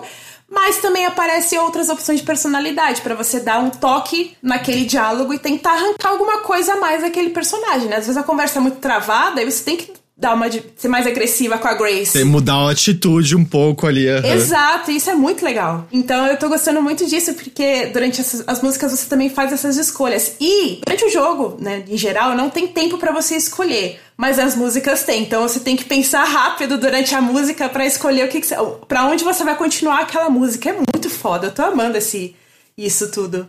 E, e as músicas em si, elas têm sido músicas boas, elas funcionam pelo menos no jogo, você teve vontade de ouvir fora, como é que você tá em relação às músicas? A primeira música, que é a que você es- escuta a Grace e a Calliope cantando juntas, ela ficou na minha cabeça por um tempinho, é, porque ela é bem marcante. As outras eu achei legais também, mas ela- elas não marcaram tanto. Acho que a primeira é meio que tema do jogo também, né? Até porque Entendi. você bem que pega um leitmotiv dela ao longo do jogo, né? Em outras, em outras, outras partes do jogo. Mas ah, ah, eu, eu tô amando isso e. e- mas é- ele é bem simples né, em questão de gameplay, mas tem essas, essas escolhas que você tem que fazer, você tem que pensar rápido. é, você tem que ir de acordo com a personalidade, às vezes você tem que mudar um pouco de atitude pra você tentar conseguir arrancar mais informações e tá sendo muito legal essa experiência. A arte do jogo é belíssima, é incrível, eu tô babando. Pesquisando mais sobre a criação do jogo, eu me encantei ainda mais pelo jogo. Por quê? Tem algumas coisas aí que tornam ele muito interessante pra nerds de videogames como nós. Por exemplo, a principal inspiração pra esse jogo, que é algo que eu senti assim desde o início, nas primeiras cenas do jogo eu senti isso e eu fiquei tipo, nossa, mas será que eles se inspiraram nisso? E eu fui pesquisar e sim, eles se inspiraram no episódio musical de Buffy, a Caça a Vampiros. Ah, esse episódio é foda demais. Esse episódio é foda demais. É, né, todo mundo que viu Buffy provavelmente é um dos favoritos, se não o favorito de Buffy inteiro, que é Once More With Feeling, né? E que, enfim, inspirou vários outros musicais depois dele e tudo mais, né? Outras, várias outras séries depois ganharam episódios musicais especiais por conta de Buffy. Quando você começa a jogar, eu senti muito isso em Stray Gods. Nos cinco primeiros minutos eu pensei, cara, isso aqui me lembra muito o episódio musical de Buffy. E realmente eles se inspiraram muito. E quem faz a, o roteiro desse jogo é o David Gaider, né? Que trabalhou em Dragon Age e ele, ele era da Bioware e tudo mais. É, e a trilha sonora é do Austin Wintory, que fez o Journey, sabe? Então, ele que compôs as músicas tudo mais. E aí vem o, o grande Chan, que inclusive eu não tinha notado de início, mas quem me contou isso foi a Priscila, quando eu tava conversando com ela que as, as personagens principais, né, quem faz a Grace é a Laura Bailey. Por isso que ela tem um vozeirão da porra, é uma baita voz assim que ela tem cantando e atuando e tudo mais. E a Calliope é a Ashley Johnson, a Ellie. Então, é, ele tem É o elenco, é o elenco ali reunido. Ah, e Não tem é- mais gente foda, hein? Eu tava olhando até o casting aqui que eu tô impressionado com os nomes que eles trouxeram pra esse jogo. Caralho. Tem a. Como é que é o nome da menina? Tem o A Troy Baker. lá. O Troy Baker tá. Felicia Day. A Felicia Day, a própria. Felicia Day, tem, tem uma galera de. de Tem o de. Abubakar Salim. Abubakar Salim, eu nunca imaginei que eu ia ver ele fora de Raised by Wolves, que eu gosto muito dessa série, ele tá incrível nessa série, ele tá nesse jogo, eu fiquei impressionado. Tipo, tem a. Eu tava olhando aqui a, a- o nome, os nomes, né? Janina Gavankar. Se você não lembra de quem que eu tô falando, ela. Ela é do jogo Star Wars lá? O, Exato, o- ela é do Battlefront, É. Bat- Battlefront 2, ela tá no Redfall. Isso. Ela tá em True Blood também. Eu em lembro True dela de True Blood. Blood. É. Então, tipo, cara, tem um monte de gente foda demais, assim. Tipo, tem a Mary Elizabeth McGlynn aqui. Pode crer, a cantora do Silent Hill. Exato, cantora do Silent Hill. Ela também fez ah, o Vampire Hunter D. Ela fez, porra, ela fez coisa pra caralho. Resident Evil. É muita Sim, gente foda. ela- só gente foda. E eles estão todos cantando eles todas cantam? as músicas. Sim, todos eles cantam. Pô, Eles não devem ser necessariamente de musical, se botar eles na Broadway, não sei se seria a mesma coisa, mas eles têm talento pra isso também. Eu acho que não chega tanto. Talvez alguns deles, né, tenham feito curso de teatro. Eu não sei, não fui tão a fundo assim na carreira de cada um. Mas eu imagino que um ou outro deve ter feito curso de teatro, então, né, deve saber cantar e atuar, né, musicais e tudo mais. Mas é, uma coisa que eu acho muito legal do jogo é que, tipo, você percebe que eles atuam mesmo, sabe? Eles estão. Durante os diálogos normais, em que eles não estão cantando, eles estão atuando, né? Você, você sente ali a hesitação na voz dos, dos personagens quando eles estão com receio de alguma coisa. Você sente o entusiasmo também quando eles estão mais alegres com alguma. A Grace, principalmente, a Laura Bailey tá assim, excepcional. Puta merda, é um, um dos melhores papéis que ela já fez, eu acho. É muito legal você sentir isso. E a, já quando, mas quando eles estão cantando, eu acho que quem mais sobressai, obviamente, é a Laura Bailey, né, fazendo a Grace, porque ela é a protagonista. Os outros, eles também cantam muito bem, eles têm uma baita voz, não tem do que reclamar em, em questão de voz. É, mas eu acho que, tipo, aquela música não faz jus àquele vozeirão e aquele trabalho que eles estão fazendo, sabe? Sei. Acho que precisaria mesmo de um, uma produção de Broadway, assim, para fazer jus àquilo tudo. E, e, não diminuindo o trabalho do Austin Wintory, porque as músicas que ele tá compondo para esse jogo eu tô achando sensacionais. Mas eu acho que o contexto da, do que eles estão cantando é o que não combina muito, sabe? Sei, sei. Perdão, você não chegou a terminar ainda, certo? Não, ainda não. Mas tem noção, assim? Você tá avançada? Tá. GG, você tem noção? É isso que o Heitor te perguntou. Você tem noção, GG? Será que eu tenho noção? Eu tenho noção, Ringo? Você acha que eu tenho noção? Você tá perto do fim, de que ponto você tá da aventura, só isso. é, eu não sei quanto tempo tem o jogo. Eu tô com mais ou menos umas três horas, umas três horas e pouco. Não sei se tô na metade ou não. Conversando com a Priscila, né, que eu comentei com ela sobre esse jogo, ela falou que não é muito longo. Então, não sei. Também, por mim, show. Mas assim, estou amando cada segundo, cada música, cada escolha que eu faço. E é legal porque, tipo, fica, sempre aquele. Né, você fica sempre naquela dúvida quando você escolhe, principalmente durante as músicas. E se eu tivesse escolhido tal, né, tal atitude para Grace, será que. Ter... Obviamente mudaria o, o ritmo, da, a melodia da música, né? Porque muda os instrumentos e tudo mais. Mas uh, eu fico muito com, com aquele pensamento de e se, né? E aí fica aquela, aquela vontade de jogar de novo assim que terminar para ver, escolher coisas diferentes e ver o que acontece. Acho que até uma coisa que, sei lá, talvez torne até mais gostoso jogar uma segunda vez é ouvir as músicas de novo, por simplesmente, né? Independente das mudanças, né? Porque é diferente de você estar tá só lendo, você tá ouvindo uma música agradável também, né? Então deve ser meio Sim. prazeroso. Ah, eu quero ouvir essas músicas de novo.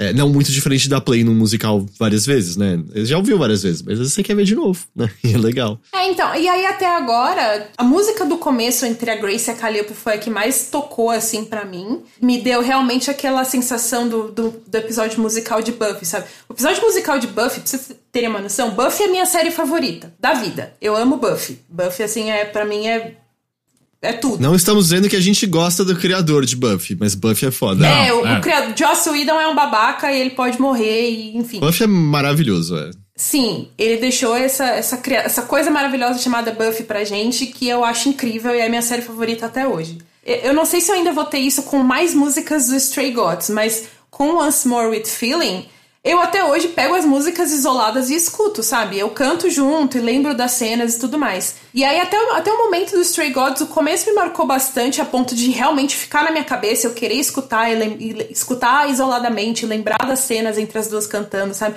Que marca bastante aquela cena de conexão entre as duas. E aí teve uma, uma outra música, uma ou outra assim que eu gostei também, que eu ouviria isoladamente mas não na mesma intensidade de Buffy. Obviamente eu tô comparando duas coisas completamente diferentes, né? É, outra mas é, idade é, também, né? Quando você sim. experimentou a primeira vez aquilo. Né? Exato, e, mas enfim, tem, tem essa questão de também que eu gosto muito de Buffy e Stray Gods ainda tô jogando aqui, né? Mas eu, eu espero que fique nesse, mais ou menos nesse nível, sabe? De eu querer escutar as músicas isoladamente, lembrar das cenas e cantar junto sem estar jogando. Uhum, então eu, eu, estou nessa expectativa de, sei lá, terminar. Embora eu não queira que termine, porque eu estou gostando muito do jogo, quando eu terminar eu quero ficar com esse, com esse quentinho no peito de guardar essas músicas para mim, porque eu tô amando cada segundo dele. O pessoal lembrou, né, do Samurai. Sayonara Wild Hearts, perdão. Uhum, e é, uhum. esse é um jogo que eu fiquei ouvindo as músicas depois no Spotify por um tempo ainda. Muito depois. bom. Joguei. Esse eu não joguei. Nossa. Ia amar, já já. Você ia amar. E é jogo de sentar e até o fim. É rapidinho, rapidinho. É uma hora. É, ah, é, tipo uma hora, uma hora e pouco, é. Ele é um álbum. Eles fizeram um álbum de música e tem umas fases pras faixas, é isso. Ah, que foda! É porque na época que ele saiu, ele saiu só pra iOS, não foi? E aí depois ele saiu pra outras plataformas. Eu acho que ele saiu pra Switch e no Apple Arcade, não foi isso? E aí depois que ele saiu pra outras coisas. Eu não. Eu sei que, que ele tava primeiro no Apple Arcade. Eu não sei se na mesma época tava no Switch, mas eu não tinha iOS e não tinha Switch na época, então eu não joguei. E depois ele foi relançado, mas também não tive oportunidade. Mas Agora que eu sei que ele é curtinho, vou, vou, correr atrás dele depois. Eu queria só mencionar uma das coisas que eu sempre lembro com muito carinho do episódio musical de Buffy. Hum. Você lembra que no final aparecia, né, as produtoras e, e aí uma delas era, sei lá, Atomic Zombie, que passava um zombizinho de desenho fazendo rá, rá, rá, andando de lado. E aí no episódio musical, quando aparece o zumbi, ele aparece andando fazendo lá, lá, lá, lá, lá, lá, É muito sempre... bom, eu lembro, sim. Excelente. Stray Gods está disponível para o quê? Ele por um acaso tá no Game Pass? Eu não sei de nenhuma dessas informações de cabeça. Eu não sei, eu acho que não tá no Game Pass. Eu sei que ele tá na Steam e no Switch, que é onde eu tô jogando. Mas ele tá. Ah, não, tô vendo aqui. Agora ele saiu pra PlayStation, pros dois PlayStation e pros dois Xbox. Mas não tá no, no Game Pass. Pelo menos não por enquanto. Mas eu acho que ele deve entrar em algum momento, porque ele é super um jogo de Game Pass, assim. Ele tá R$ 99,90 no Steam. É. Antes que alguém pergunte, infelizmente não tem é, suporte a português brasileiro, não tem PTBR, ele é só inglês. Ele tem alguns outros idiomas, inclusive eu acho que é algo que eu vou testar depois, porque eu não sei. Por exemplo, ele tem francês. Eu vi lá que ele tem francês, tem acho que japonês também, tem alguns outros idiomas. Mas eu não sei se mudando nesse idioma também mudam as músicas. Eu vou fazer esse teste. Mas não deve ser só o texto? A dublagem deve ser a mesma ainda, não? Possível, mas eu vou fazer o teste para tirar a dúvida. Português, infelizmente, não tem nem legendas, não tem nada. Isso foi Stray Gods. Fiquei interessado. Eu, é eu ainda eu quero jogar muito Vemba. Eu não consegui. Meu pouco tempo livre foi meio pra Baldur's Gate nesse Porque não estou surpreso. O André Rena tá perguntando aqui se eu gostei do visual dos deuses. Eu adorei. Não são deuses gostosos que nem os, os deuses de Hades. Ah, mas ali é foda, né? Porra. Ali, ali é outro nível, né? Não tem como. Mas eles são bonitos. Eu, eu gostei muito do. que eles são mais excêntricos. E, e, você, e é legal você, tipo, ter essa perspectiva de ter deuses da Grécia Antiga na modernidade. Então, por exemplo, você vê ali uma Afrodite, aparece Afrodite no caso, né? E ela tá com roupas, com vestido, assim, sabe, de gala, e ela é toda bonitona, o cabelo todo solto, e, maqui... e ela tá de maquiagem, sabe? Então é muito legal essa reimaginação deles com roupas modernas e, sabe, acessórios modernos e penteados modernos. É bem legal nesse aspecto, mas, assim, de beleza não chegam nem aos pés dos deuses de Hades, se é isso que você quer saber.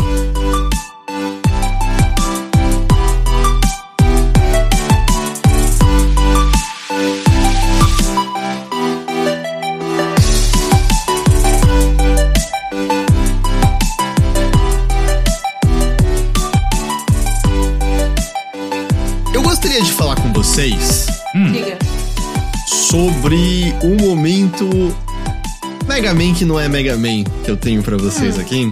Porque eu trago dois jogos inspirados em Mega Man. Hum. Um deles eu joguei hoje. Ele saiu há cerca de um mês, um mês e meio, eu acho. E eu joguei hoje pela primeira vez ao vivo. Você até chegou a ver um pedaço, não foi, Gegé? Sim, eu, eu passei lá uma, um pouquinho, você tava jogando. E eu amei porque o pessoal falou no chat que é Mega Man com Parry. Gostoso demais. Gostei. O jogo em questão se chama Gravity Circuit e ele é, obviamente, inspirado por Mega Man X e eu acho que até mais especificamente por Mega Man Zero. Porque a gente tá falando não só um jogo 2D de ação com o dash e saltos longos por conta disso, e você poder grudar na parede, quicar na parede para escalar, e os desafios tanto de plataforma quanto de luta envolver uma mistura disso, né? Às vezes você vai quicar na parede, às vezes você vai. Você tem que saltar por cima de um bicho de um lado pro outro para desviar dos tiros, parará, parará. Mas além disso, ele tem coisas que são muito específicas a Mega Man Zero, como você ter uma base na qual você consegue conversar com alguns NPCs, você compra upgrades, escolhe o que você vai ter equipado ali naquele momento, etc, etc. O visual dele, não que seja 8-bit, mas se for para remeter alguma coisa, a gente diria que tem uma estética mais 8-bit. E a historinha é uma historinha de, oh, a cidade um dia foi invadida pelo exército vírus.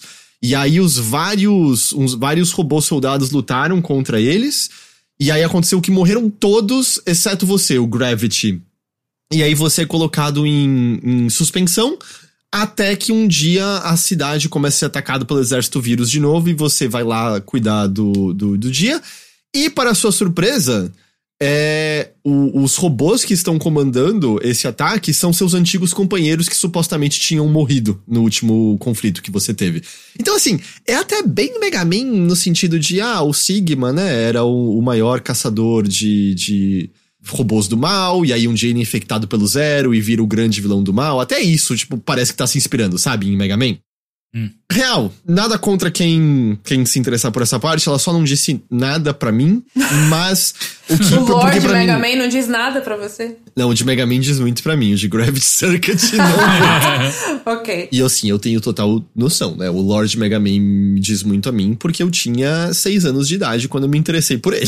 né? Ok, se, eu- ok. se fosse hoje em dia, eu acho que eu estaria falando dele no mesmo tom que eu estou falando da Lord Gravity Circuit, provavelmente. Justo, justo. Mas por que que esse, por que que esse jogo chama atenção? Por que que ele é legal? Porque eu acho que todo mundo concorda, né? Assim, a grande revelação no Mega Man X, ou uma das grandes, é a adição do Dash, que não é só, tipo, você pode correr pra frente, né? É o tipo de liberdade que te dá com o salto com muita movimentação aérea, você poder grudar na parede, que cai de um lado pro outro, né? A mobilidade do Mega Man muda completamente do Mega Man normal pro, pro X. E eu acho que é ok dizer, dentre outras coisas, que é a mobilidade do X, que é o que fez tantos de nós nos apaixonarmos por aquele jogo. Era um jogo muito gostoso de jogar, porque quando você pega o jeito dele, você tá saltando loucamente de um canto pro outro, atravessando assim. Você aprende não a fazer uma speedrun profissional, mas vamos dizer, todo mundo que passa a jogar com desenvoltura tá fazendo uma mini speedrun, sabe? Comparado à primeira vez que você jogou. O Gravity Circuit, ele é absolutamente delicioso de jogar. Ele tem controles maravilhosos com esse dash e essa corrida assim de precisão muito alta e de velocidade muito alta. A outra coisa divertida, meio a la zero, você não tem ataques de longa distância. A diferença é que você não usa nenhuma espada, você usa seus punhos aqui. Você mete soco nos outros É robôs. isso aí, é assim que eu gosto. Yes. E o que, que eles implementaram com isso? É um sisteminha todo cheio de combos e diferentes golpes. Cada direção que você aperta batendo vai fazer diferentes coisas. Você vai dar um, um uppercut pra cima, você pode meio levar o bicho pra frente, você pode pular e dar umas voadoras de um lado pro outro. E você equipa diferentes poderes que vão te dar outras possibilidades em cima disso. É que eles gastam energia, mas você pode dar um Shoryuken gigantão pra cima. Ah, igual quando eu descobri isso no Castlevania Symph- Symphony of the Night, né? Tipo, caralho! Como assim? O que, que, você, o que, que você descobriu? Não entendi. Dá pra você dar Shoryuken, dá pra você dar uns poderes que o jogo não, Ah. meio que não te explica, tá ligado? Mas é só com o Richter. Não, o Alucard. O Alucard tinha Shoryuken? É, eu não sei É. se Alucard. O Alucard soltava umas, umas bolas de fogo pela capa então, que eu que- lembro, mas. Pra Ah, você tá, soltar tá, tá. isso daí era um Ok, Shoryuken. sim, Você- sim. Você Ok, entendeu, tá, GG? tá. A gente não leu a mente do Teixeira e entendeu todos os passos do que ele tava querendo dizer. O problema é de vocês, que- tá ligado? Eu, é eu- eu a informação pensei- eu dei. Eu pensei no golpe Shoryuken, Eu não? também E tava pensei, achando tipo, que era o Alucard Não. dando um socão pra cima, entendeu? Então, Vocês mas quem loucos. faz isso, quem dá um socão pra cima é o Richter. Quando você abre ele, ele dá o, shori, o golpe Shoryuken mesmo. Eu nem sabia disso, olha só que loucura. Mas é, no Gravity Circuit não é que você tem isso escondido, é que você passa a poder comprar uns negócios que você equipa. E aí você tem esses especiais, entendeu? E aí você pode dar esses diferentes golpes. E aí você tem tanto os ativos, que são. Você precisa de energia pra usar esse golpe, quanto mudanças mais passivas. Por exemplo, uma das primeiras que eu peguei foi uma que eu tenho um pulo duplo agora. E isso faz muita diferença pra você navegar o cenário. E aí vai da sua escolha, porque você também tem coisas que você pega ali, que, por exemplo, ah, diminui muito o dano que você recebe quando você cai em armadilhas do cenário. Tipo, buraco, espinho, porará, porará. Você não precisa disso, mas se você é como eu e cai toda hora nos espinhos, é bom ter isso, entendeu? Então, o jogo te dá essa, esse- essa dança de como você quer equipar seu, seu Gravity. O, o combate, ele é todo nesse, nesse esquema mais corpo a corpo, e aí, dependendo do inimigo, você consegue dar um, um pra cima e começa a fazer meio golpes aéreos no, no inimigo, de fato. Ele é, ele é bem robusto, eu diria, nessa maneira, mas apesar que você não precisa lidar com tudo, assim. Tanto que era até uma conversa que eu tava tendo com o chat, que o pessoal tava falando, ah, usa mais seus especiais, usa mais disso. E a bem da verdade é, tava funcionando tão bem, eu só desviando e dando soco, eu tava tendo sucesso, que minha cabeça entra no modo de.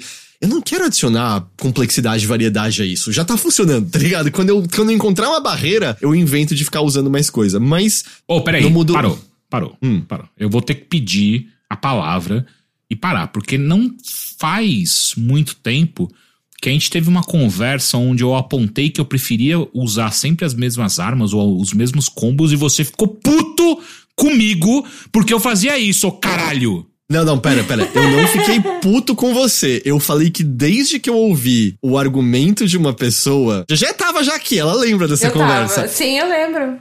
Que é, você está com a pessoa que você acha mais atraente na sua vida e só fazer a mesma, o mesmo, mesmo sexo, arroz com feijão pelo resto Não foi isso que a gente tava conversando, a gente tava falando de combo, caralho. Não vem com essa papo, não. Mas, mas combo, combo é o sexo da luta. Todo mundo Então sabe você disso. só gosta de fazer papai e mamãe no Gravity Circuit, é isso? Eu tô meio fazendo papai e mamãe no Gravity Circuit. Exato, e tá é o que eu tinha tá dando falado. certo. Tá dando É, certo. É, é, é, é o meu ponto. Eu não tenho como ir contra isso. Eu tava no geral. Eu dei uma varia- variada aqui ou ali, né? Quando o chat reclamou. Mas. quando, Quando foi cobrado. Quando foi cobrado, porra, Heitora, de novo isso? Aí eu falei, beleza, eu comecei a variar. Eu até matei um chefe no parry, entre nisso aí, porque GG. Ó, Então, uma das primeiras coisas é que tá, o parry é, é esse especial, você gasta energia. Mas ele apara aparentemente tudo, assim, porque o chefe me soltou um especial que eu consegui dar parry e bater nele de volta e eu calculei pra ser a última porradinha. Foi, foi divertido. Mas, tipo, dá pra dar pilão nos inimigos, dá pra dar dash aéreo, dá pra dar. Tem tem um monte de coisa que você pode fazer com animações variadas, divertidas, diferentes. E eu não mencionei também que a outra coisa que eles colocaram, além das corridas e tal, você tem um gancho que você usa não só no teto e paredes pra atravessar pelo cenário, mas o chefe tá jogando míssil em você, gancho míssil de volta nele. É, sabe, todos os projéteis inimigos praticamente você consegue dar o gancho e arremessar de volta. E até mesmo os inimigos, quando você derrota eles, o, o corpo inanimado. É tudo robô, tá? Não tem sangue nem nada assim no, no jogo. É tudo robô, só que você mata. O, o corpo inanimado do robô, você pode pegar e arremessar nas coisas também. Meio a lá Disney's. Di- Mickey's Epic Quest. Como é que é o nome daquele? Magical Quest Medical Quest, isso. que você podia pegar o inimigo e jogar de volta, você pode fazer tudo isso. Então é muito gostoso o quão, o quão bom é o controle e o movimento e a variedade do que você pode fazer pra lidar com a situação. Eu ter equipado o pulo duplo no meu personagem fazia com que eu tivesse uma, uma facilidade adicional pra alcançar certas partes do cenário que você não teria se você não tivesse equipado pulo duplo. Mas aí também entra uma outra questão. Você compra esses upgrades, você pode trocar eles à vontade no meio da fase. Não tem nenhum limite em relação a isso.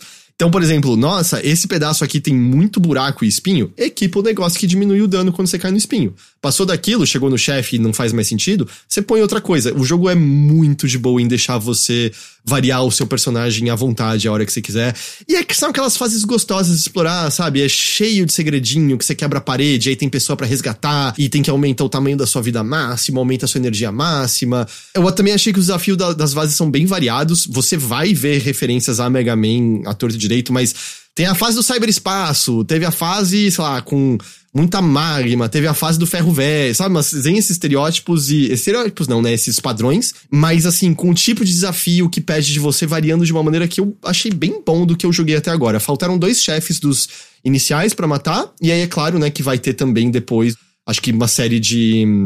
De Desafios. fases finais, né? Até você chegar no último chefe e tal. Cara, muito louco. Esse jogo parece muito foda e, e não apareceu na minha, na minha rede. Muitas pessoas que nos acompanham tinham falado pra mim, Heitor, joga esse jogo que acho que você vai gostar. E eu vi o Tengu também defendendo bastante esse jogo. Mas entendo, assim, eu acho que talvez ele merecia. Porque ele é muito, muito gostoso mesmo. E assim, trilha boa, acho o visual dele lindão, assim, mas o ápice eu acho que é realmente a questão. Oh, os controles são deliciosos, deliciosos. E eu gostei de uma opção que tem, que me indicaram no começo e eu é, liguei. Que até o dash, né? Quando você liga o modo corrida, eu ativei uma opção que eu não preciso nem segurar o botão. Você apertou uma vez, você tá correndo. E aí é só quando Caralho. você para que você sai do modo de corrida. Menos uma coisa na sua mão, tá ligado? Ah. Pra você para você fazer. Ó, a Plot tá falando, retuitei todos os trailers desse jogo. Mas aí o problema é Twitter, né? A gente tá não no tá mais Twitter, é- olhando. é a onde eu não vou ver. tá- É. Esquita, se você esquitar todos. Puta, não tem vídeo no Blue Sky ainda, né? Não dá pra Ainda. embedar vídeo no. Mas talvez seja bom não ter. Tomara que não tenha. É, é, talvez, talvez. A paleta de cores é um pouco pastel, né? Eu, meu palpite é que a paleta de cores, da maneira como ela tá, eu, eu senti que ela tava tentando, às vezes, respeitar certos limites, alguma coisa assim, mas eu não tenho certeza se esse é o caso ou não. Mas ela varia também de, de fase pra fase. Eu comprei ele no Steam, ele tá 52 no Steam, mas ele é mais barato que isso no Switch, na eShop brasileira. Ele tá acho que 40 na eShop brasileira. E tá aí um jogo, acho que gostoso de jogar no Switch, né? Eu acho que sim, viu? Eu fiquei vendo você jogar no- hoje, hoje mais cedo, eu fiquei com vontade de jogar ele no Switch. Monocromático dele, né? Muito gostoso, muito, muito gostoso mesmo. Eu pretendo, acho que eu vou terminar ele em, em live mesmo. Diga, Eu gente. tenho, eu tenho uma dúvida, porque, tipo, vendo o gameplay enquanto você tava falando, você consegue quebrar todas as paredes? Ou já tem, tipo, um um indicativo de onde você pode quebrar com alguma, alguma rachadura? É, tem umas rachaduras e outros indicativos. Normalmente quebrar a parede é pra pegar Tá. segredinho. Mais uma coisa divertida dele, agora que você falou que é interessante, que. Tá ligado os inimigos que tradicionalmente seriam invulneráveis? Do tipo, ah, Ah. esse bichinho que desliza no chão, que o tirinho do Mega Man reflete, ou esse bicho na Aham. parede que. Você consegue quebrar tudo na porrada nesse jogo. se, você, se, você, se, você, chegar perto e dar soco, é, eu não encontrei praticamente nada, assim, que eu não consegui matar no soco nesse jogo. Então, tipo, ah, nossa, esse bicho tá me enchendo o saco. Nesse jogo, não. Você dá um soco nele, ele não vai ser um problema. Caralho, vai na força bruta, então. O André perguntou se tem como usar controle de, de SNES Retro, tem muitos botões. Eu acho que é só os do, dois bumpers, né? Um pra corrida e um pra especial. E aí eu acho que é pulo e soco. Eu acho que é só isso. Ah, e tem o do gancho também, tem o botão do gancho. Mas é, tem botão suficiente num, num controle ah, de Ah, o gancho não é uma habilidade especial, é tipo algo dele mesmo. É, e até é importante para não deixar confuso, eu não estou falando de um gancho de soco, tô falando um hook shot. Tá, ok, eu, tô, eu vi ele usando ali. Então isso você tem desde o começo, e você pode usar para puxar inimigo, você pode usar para grudar no teto, é, tá com você sempre, assim. Você tem um arsenal de movimento bem vasto e, e livre, assim, é, é bem legal. Então isso é, isso é Gravity Circuit. E o outro, né, momento Mega Man que a gente tem aqui, é porque o 3000XX saiu do Early Access na semana passada ou retrasada, se eu não tô enganado. Uhul! Lembrando transparência, né? Glauber Kotak, o ganhador do BAFTA, é amigo nosso, ele trabalhou no 3000XX, ele é um dos artistas do, do 3000XX. Para quem não está ciente, o que, que é 3000XX, né? Ele é continuação do 2000XX, que como o nome indica, é inspirado em Mega Man, com a diferença que aqui a gente tem um roguelite inspirado em Mega Man. Hum. Puta que pariu. o que acontece? Você não gosta, Teixeira? Eu amo, eu vou morrer jogando esse negócio. e, e, o pessoal fica me zoando que eu falo que é 3000XX. O pessoal aí até falando 3000XX é o Lucas do Nautilus. É porque a ideia é pra ser o ano de 3000XX, né? Era sempre. Ah. E no Mega Man era o ano de 2000XX. E eu entendo é. que em inglês a galera fala 20XX. Mas em português a gente não fala estou no ano 2024, certo? Aqui é, Porto, aqui é Brasil, cara. Aqui é Brasil, então também não é 2000XX, é 2000XX, 3000XX. É. é isso, não é? Sim. Exato. E, e é, é, um roguelike, né? Então, qual é, qual é o lance 3000 dele? XX. Qual é o lore do, do Lucas? Ele faz muito xixi, GG. Ele, ele faz, muito. Ele faz é, assim, muito xixi. É, é, é obsceno, GG. E, e, a questão, a gente não tem como saber se é uma bexiga pequena, se é pré-diabetes, é um porque. Problema. É um problema. Ele toma aproximadamente 10 canecas de café por dia. Então isso também Caralho! pode ser. Ele dorme? O Lucas, pelo nível de, de quantidade de vídeo que sai no Nautilus, eu acho que não. Porque eu acho que ele okay. tá às madrugadas editando sempre. Meu Deus. De cara, o que você pode escolher? Você pode escolher entre a Nina e o Ace. A Nina é o Mega Man, o Ace é o Zero. Né? Então ela hum. tem o, o, o Mega Buster, ele luta com a espada. Mas, por ser um roguelike, a grande questão é a variação do que você vai encontrar no seu percurso, né? Então, as fases são procedurais, né? Você não tem fases fixas, o, o, elas né, vão ser diferentes cada vez que você jogar. E elas também variam de acordo com o momento que você as encontra. Então, por exemplo, ah, você tem a fase sei lá, do, do, tem também a fase do cyberespaço que tem o chefe X. Se, você, se ela for a sua primeira fase, ela vai ser uma fase fácil. Se ela, se você encontrar essa fase só lá na frente, o jogo ele adiciona desafios específicos daquela fase, entendeu? Então. Que legal. Além de ter dificuldades adicionais de, ah, você vai ter mais desafios de plataforma, vai ter, sabe, as plataformas vão mover mais rápido, vai ter arma, armadilha de ambiente, mas cada uma das fases tem o seu próprio tipo de, de desafio. E Encontrá-las mais avançadas significa ver versões mais acentuadas desse desafio. Então nunca é exatamente igual. Você vai aprendendo, porque você, como jogador, né, você, ah, ok, não, essa fase eu, eu preciso sacar isso daqui e tal mas o desafio vai ser diferente. E da mesma maneira, os chefes. Você pode até aprender o padrão de ataque deles, mas encontrá-los em fases avançadas significa que eles vão ser muito mais rápido, que eles vão soltar mais projétil, que eles podem ter um ataque adicional em relação ao que você viu antes. Então, parte da estratégia não só é você aprender, mas como você também. É, você pode comprar coisas que te permitem manipular isso, você às vezes até começar a meio decidir quais chefes e quais fases você quer matar o mais cedo possível, sabe? Porque tem chefe que você acha muito difícil, mas se, se ele for um dos primeiros. Sussa. Vai ser muito mais tranquilo. Mas Não, se você deixar lá pro final, vai ser muito mais difícil. E aí, claro, tem várias outras coisas que você pode encontrar. Tem, por exemplo, Zonas da Glória. É um maluco que uh -huh. aparece para você. Yeah. Que, que uh -huh. aparece na frente dizendo: seguinte, e se você arriscar tudo? Se você arriscar tudo e botar a boca nesse buraco aqui, o que, que você acha? Meu Deus. Não, ele, ele fala alguma coisa do tipo: hora de arriscar tudo e ser estúpido. E aí você tem esses desafios, que são desafios de passe disso aqui sem apanhar, ou mate todos os inimigos sem apanhar, que você vai ganhar mais recompensas e você vai ganhar itens muito bons. Porque o jogo, aliás, perdão, recomendação, tá? Não joga em português. A tradução eu acho que foi Google Translate, Machine Translation. É, é, não é só que tá ruim, é incompreensível algumas coisas. Eu não consegui entender o que certos power-ups faziam e, e coisas assim. Porque ele tem todo um sistema em que as armas deles funcionam de maneira muito diferente. Porque o Ace tem a espada, que tem um monte de variações. Tem martelo, tem lança, tem foice, tem, tipo, um cacete a quatro de diferentes espadas. E você vai ter movimentos do Ace diferente mas a Nina pega os poderes dos chefes que nem Mega Man e você pode fazer fusão desses poderes. Porra, que foda. Então você tem uma variedade bem grande do que você pode fazer com os poderes diferentes. Tem um monte de coisa. E aí, é claro, você também vai ter.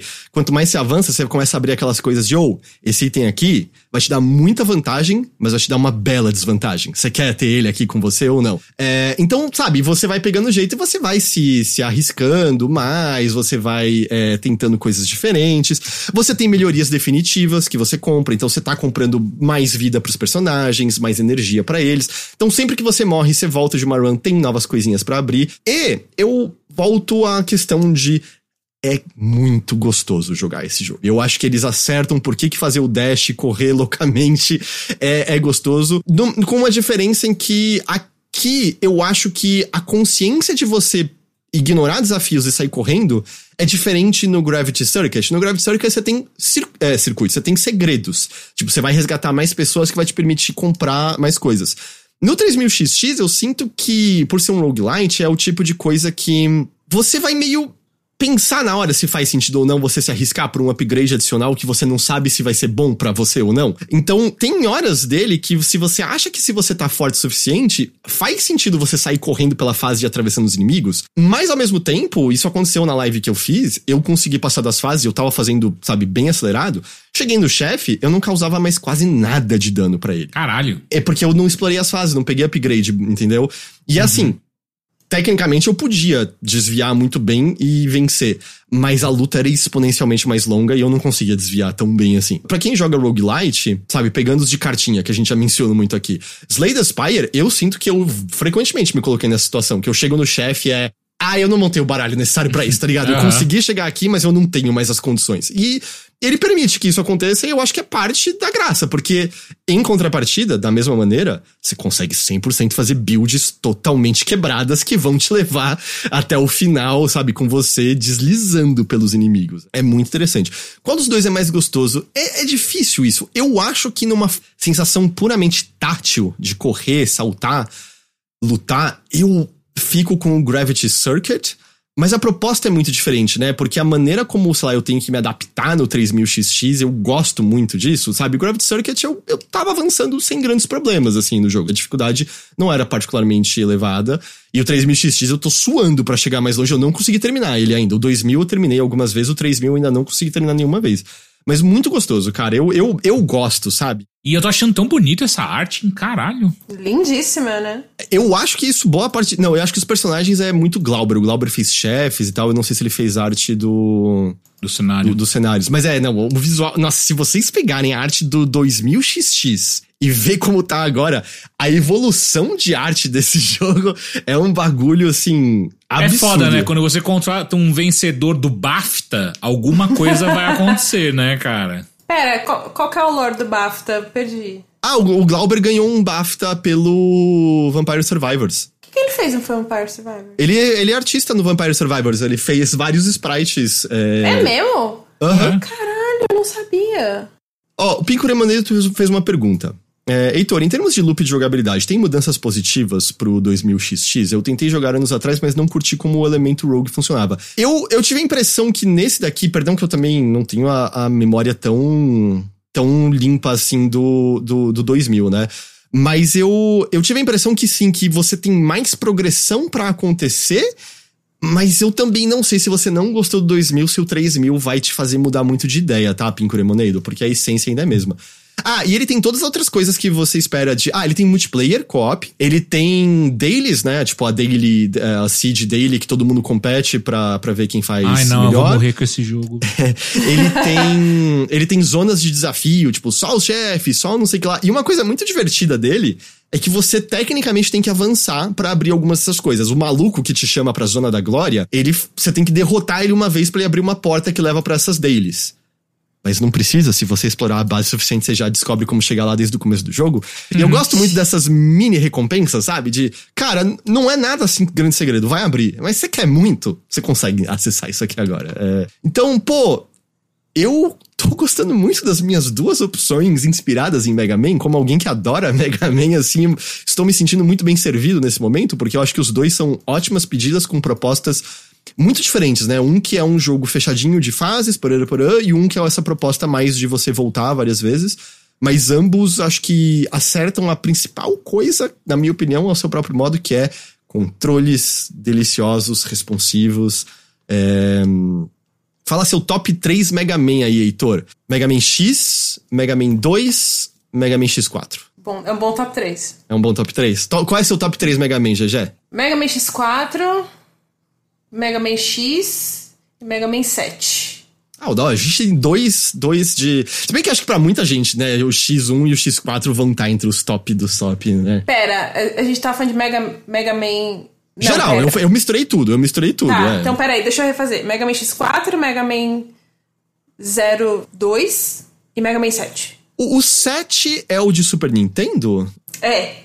É o que você tem a armadura do Rush? Que você põe o Rush como Sim. armadura em você? Aham. Sim, e aí é, foi o Mega Man que me fisgou, porque, tipo, eu- quando eu joguei Mega Man pela primeira vez, que obviamente, como a maioria das pessoas, eu comecei pelo 2, e eu não entendia o que eu estava fazendo, e eu não conseguia passar de nenhuma fase. E aí, tipo, eu só desisti, eu nunca mais toquei naquela fita.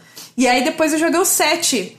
E aí o 7 eu achei mais colorido, mais bonitinho, tudo mais, um pouco mais fácil também. Quando eu vi o meu tio jogando, porque tipo, eu não conseguia chegar tão longe quanto ele, né? Ele era mais, mais velho do que eu, já sabia jogar melhor, etc e tal. E quando eu vi ele pegando a armadura do Rush, pra mim aquele foi o ponto de virada, assim. Eu falei, caralho, esse jogo é o meu favorito, é isso. E eu lembro que ele tinha coisas de, ah, pra você pegar isso, você tinha que ter o poder de fogo e usar na, na- num pedaço e queimava, e aí você conseguia um dos pedaços. Era dif- eu- mas eu lembro, e ele é, ele é muito bonito, né? Eu gosto muito do Ele é. visual do, do Mega Man lindíssimo. 7. É, ninguém citou o Battle and Chase. Eu nunca joguei o Battle and Chase. Você jogou, Eu também não. Não, também não. Os, os Legends eu também não joguei. Ah, então eu ia falar, o Álvaro lembra do Legends. é, eu não gosto muito do 2, mas o Legends 1 é tão legal. Eu, nossa, é assim. Tem aspectos literalmente do controle que deram uma envelhecida, mas eu acho que você também ia amar o Legends já. Eu acho que você, você ia curtir aquele jogo. É muito divertido. É muito divertido. É, é, é uma falta que eu tenho, assim, de, de- da franquia Mega Man. Nunca joguei esse, mas pretendo jogar um dia. Ah, mas esse foi o, o bloquinho. Bloquinho a estilo Mega Man. Eu queria só fazer uma mini atualização de Baldur's Gate 3, se vocês me permitem. Ai, meu Deus. Sim, sim, por É- favor. É, que eu, eu tive umas coisas que eu, que eu achei muito legais. Assim, eu avancei. Eu tô terminando o ato 2 agora. Eu tô com 60 e. 60 horas, eu acho, mais ou menos. Meu Deus. Eu não consegui avançar tanto nesses últimos dias. É, joguei mais multiplayer com o Teixeira. O Teixeira conseguiu deixar o cachorro puto com a gente. O Te- Olha, eu, eu, ó, meu advogado falou pra não comentar mais sobre essas histórias, então eu Seu encerro por advogado aqui. falou au, au. Felizmente não. É engraçado porque se você só ouvir o áudio dessa nossa live, o Teixeira parece alguém que broxou muitas vezes, porque o tempo todo ele. Nunca aconteceu comigo antes, eu não, não juro, primeira vez, nunca foi dessa forma. Coisas muito legais que aconteceram, eu não vou entrar em spoilers, obviamente, mas assim, o, a história dos meus personagens, né, tá desenvolvendo, a, a história deles tá virando objetivo meu também, as coisas do Astarion estão aparecendo mais agora, muito, muito legais também. Eu tô num lugar muito importante pra Umbralma, que é um lugar que tá muito, muito legal. Mas eu tive um momento que me pegou muito de surpresa e, e talvez alguns aqui achem estúpido, porque eu gosto de jogar fazendo o roleplay do personagem. Tipo, pelo menos quando Mas eu tô isso sozinho. é ótimo. Você tá jogando da maneira certa, eu diria. Eu e Teixeira juntos, obviamente que a gente tá, né, mais displicente, mais zoeira, mas justamente. Tanto que eu achei engraçado que o meu personagem é o Gale, e várias pessoas, a, a Amélia tava me falando que acha ele um escroto quando ele é seu companheiro. Mas o meu Gale não é isso, porque é a personalidade que eu dei pra ele, né? Ah, E aí uma coisa muito interessante que aconteceu, eu mencionei pra vocês que eu tava transando com a Lezel, Mas eu tava meio esse modo. Beijei outro, o vampiro foi transar comigo, só não deu pra transar. É. Você tá sendo. O seu personagem é. Qual que é Boy o gênero lixo. dele? Tá sendo boy lixo. Não, mas beleza. qual que é o gênero do, do personagem? Ele, é um, ele é um homem humano. Tá. Você está sendo um boy lixo em Baldur's Gate 3, Heitor? Não mais, porque é isso que aconteceu. Não mais. Hum, hum. Eu então, mas ó, é, tipo, na minha cabeça foi um arco interessante pro personagem, porque a prem- isso é só premissa, tá? Do Gale é. Ele era amante da Mistra, a deusa da magia. E ele fez um lance que na cabeça dele era meio pra mostrar mais o amor dele por ela, mas ela viu de maneira horrível e expulsou ele, de- deserdou ele, ele perdeu os conhecimentos mágicos.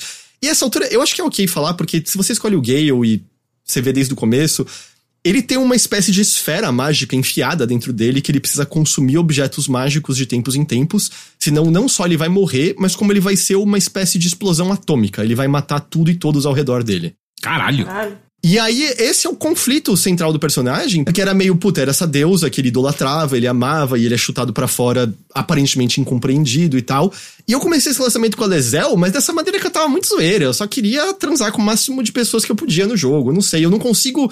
Eu tenho dificuldade de levar muito a sério relacionamentos em jogos de videogame, no geral. Eu não, não consigo, assim, no, no geral, muito hum, ligar tanto dessa maneira.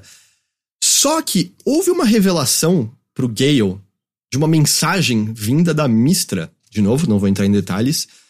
Mas a maneira como eu interpretei com o meu personagem e com as respostas que eu tive, eu sinto que meu personagem entendeu que o que ele tá tendo não é uma espécie de segunda chance vindo dessa deusa, mas sim ele entendeu o quão pouco ele significa pra ela agora. E eu não sei se foi coincidência, se isso era de acordo com quem você apertasse pra conversar a primeira vez, mas a primeira pessoa que eu fui conversar depois disso foi a Lezel. E ela teve uma fala incrível. Eu fiquei meio parado olhando ali, porque ela é uma figura muito.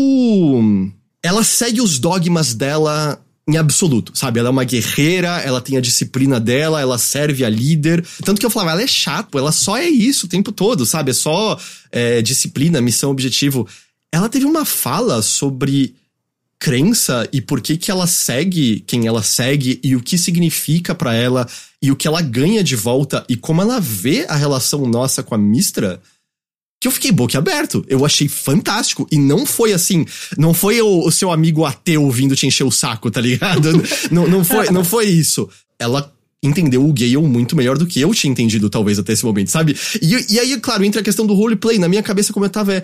O que eu tava achando que era só umas trepadas. Ela, ela tava, na real, se interessando, e aí ela veio fazer a declaração meio no estilo que os Githyanki fazem, e eu não vou falar o que, que é para quem quiser ver por conta própria.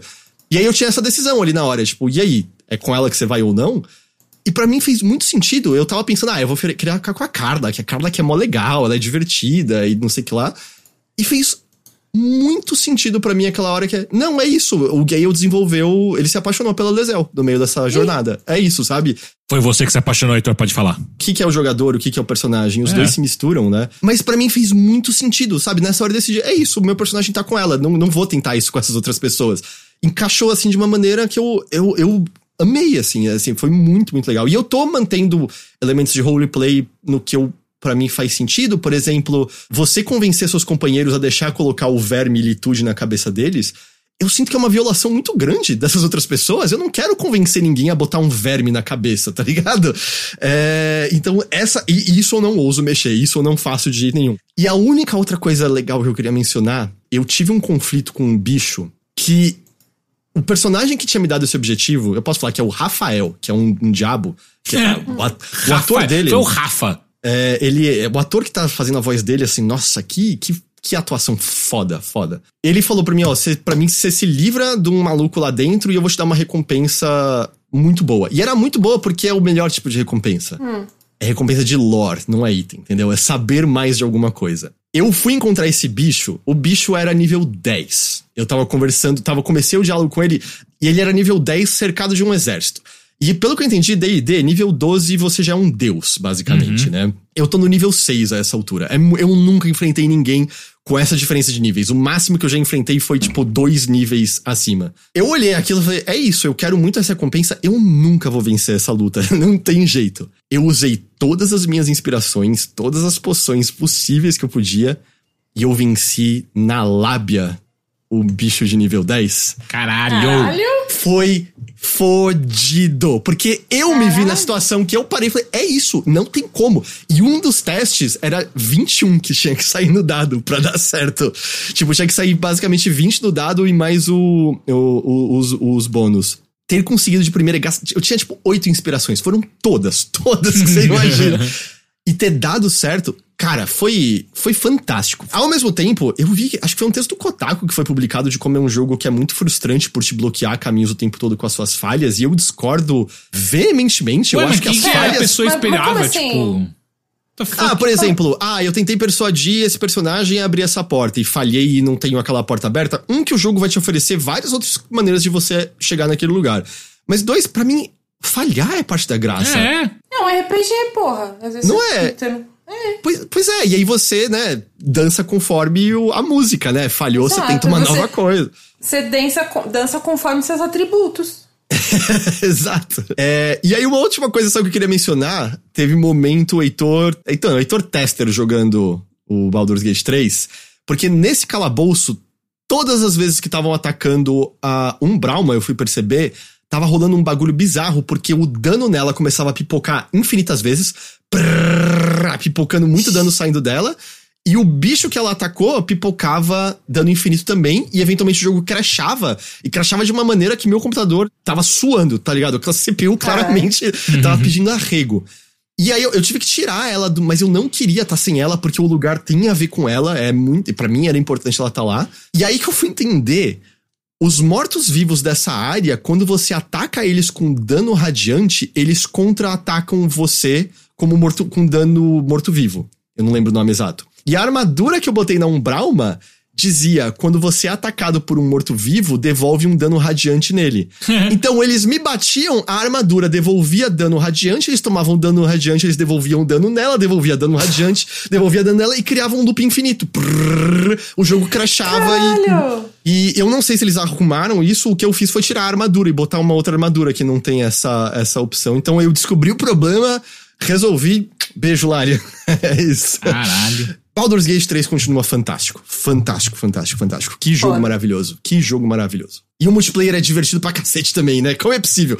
De maneira totalmente diferente, eu tô me divertindo jogando com o Teixeira. é, De maneira totalmente diferente da campanha, tá ligado? É a gente fazendo merda, dando risada, o Teixeira não sabendo Eu dizer onde ele só tá.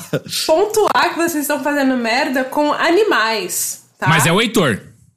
Não, Eu- vocês. eu porque, não ó, matei ninguém. Eu mamãe não matei urso, ninguém.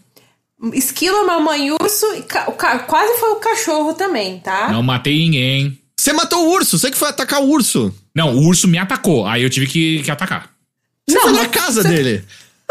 Eu não sabia, eu achava que era o caminho. Oh, e sabe o que eu descobri? Eu fui jogar depois sozinho, eu cheguei na- nessa mesma parte, tem uma. Dá pra você escapar daquela caverna, Heitor, se você é um anão. Então Ah, o é? seu personagem. Ah, que É você uma tá jogando gnoma, comigo. ok. É, exato, você consegue, você consegue fugir porque tem uma abertura no teto que só pequeninos conseguem passar. Então dava pra ter evitado matar a mamãe? Não, e isso que o Teixeira falou, eu achava que era o caminho. Quando a gente começou a andar, eu falei, ó, Teixeira, vai em direção a Carla, que tá ali no ponto Eu falei, tá mapa. bom. Aí eu fui. Ele falou, tá bom, deu 30 segundos ele, ei, uma caverna. E aí ele imediatamente. Porque eu achei que a, cam- a caverna era o caminho, sacou? o, o efeito esquilo é muito forte, assim, né? Descansa em paz, graveto. O efeito esquilo é muito forte nesse jogo, assim, É, tipo, é ah, o que, foda. que é isso? O que, que é isso? O que, que é isso?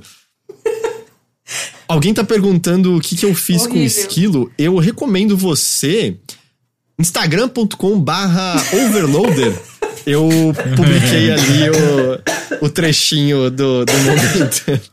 Ele postou as provas do crime lá, pode ir lá ver. E eu- é a Inclusive, minha ó, fala- penitência. falar aqui rapidinho pra essas 221 pessoas que estão nos assistindo agora. Pô, segue a gente lá no Instagram, galera. Pô, por Verdade. favor, segue lá no Instagram, galera. Mas é isso, eu só queria fazer essa atualizaçãozinha porque ele foi, né, o que me pegou e eu tô amando, amando, amando, amando. Então isso foi só causos atualizando um pouquinho de Baldur's Gate 3, sabe, depois eu tenha mais causas, mas gostei muito, sabe, da, da progressão que meu personagem tá tendo. Eu tô, tô achando muito, Legal. muito legal.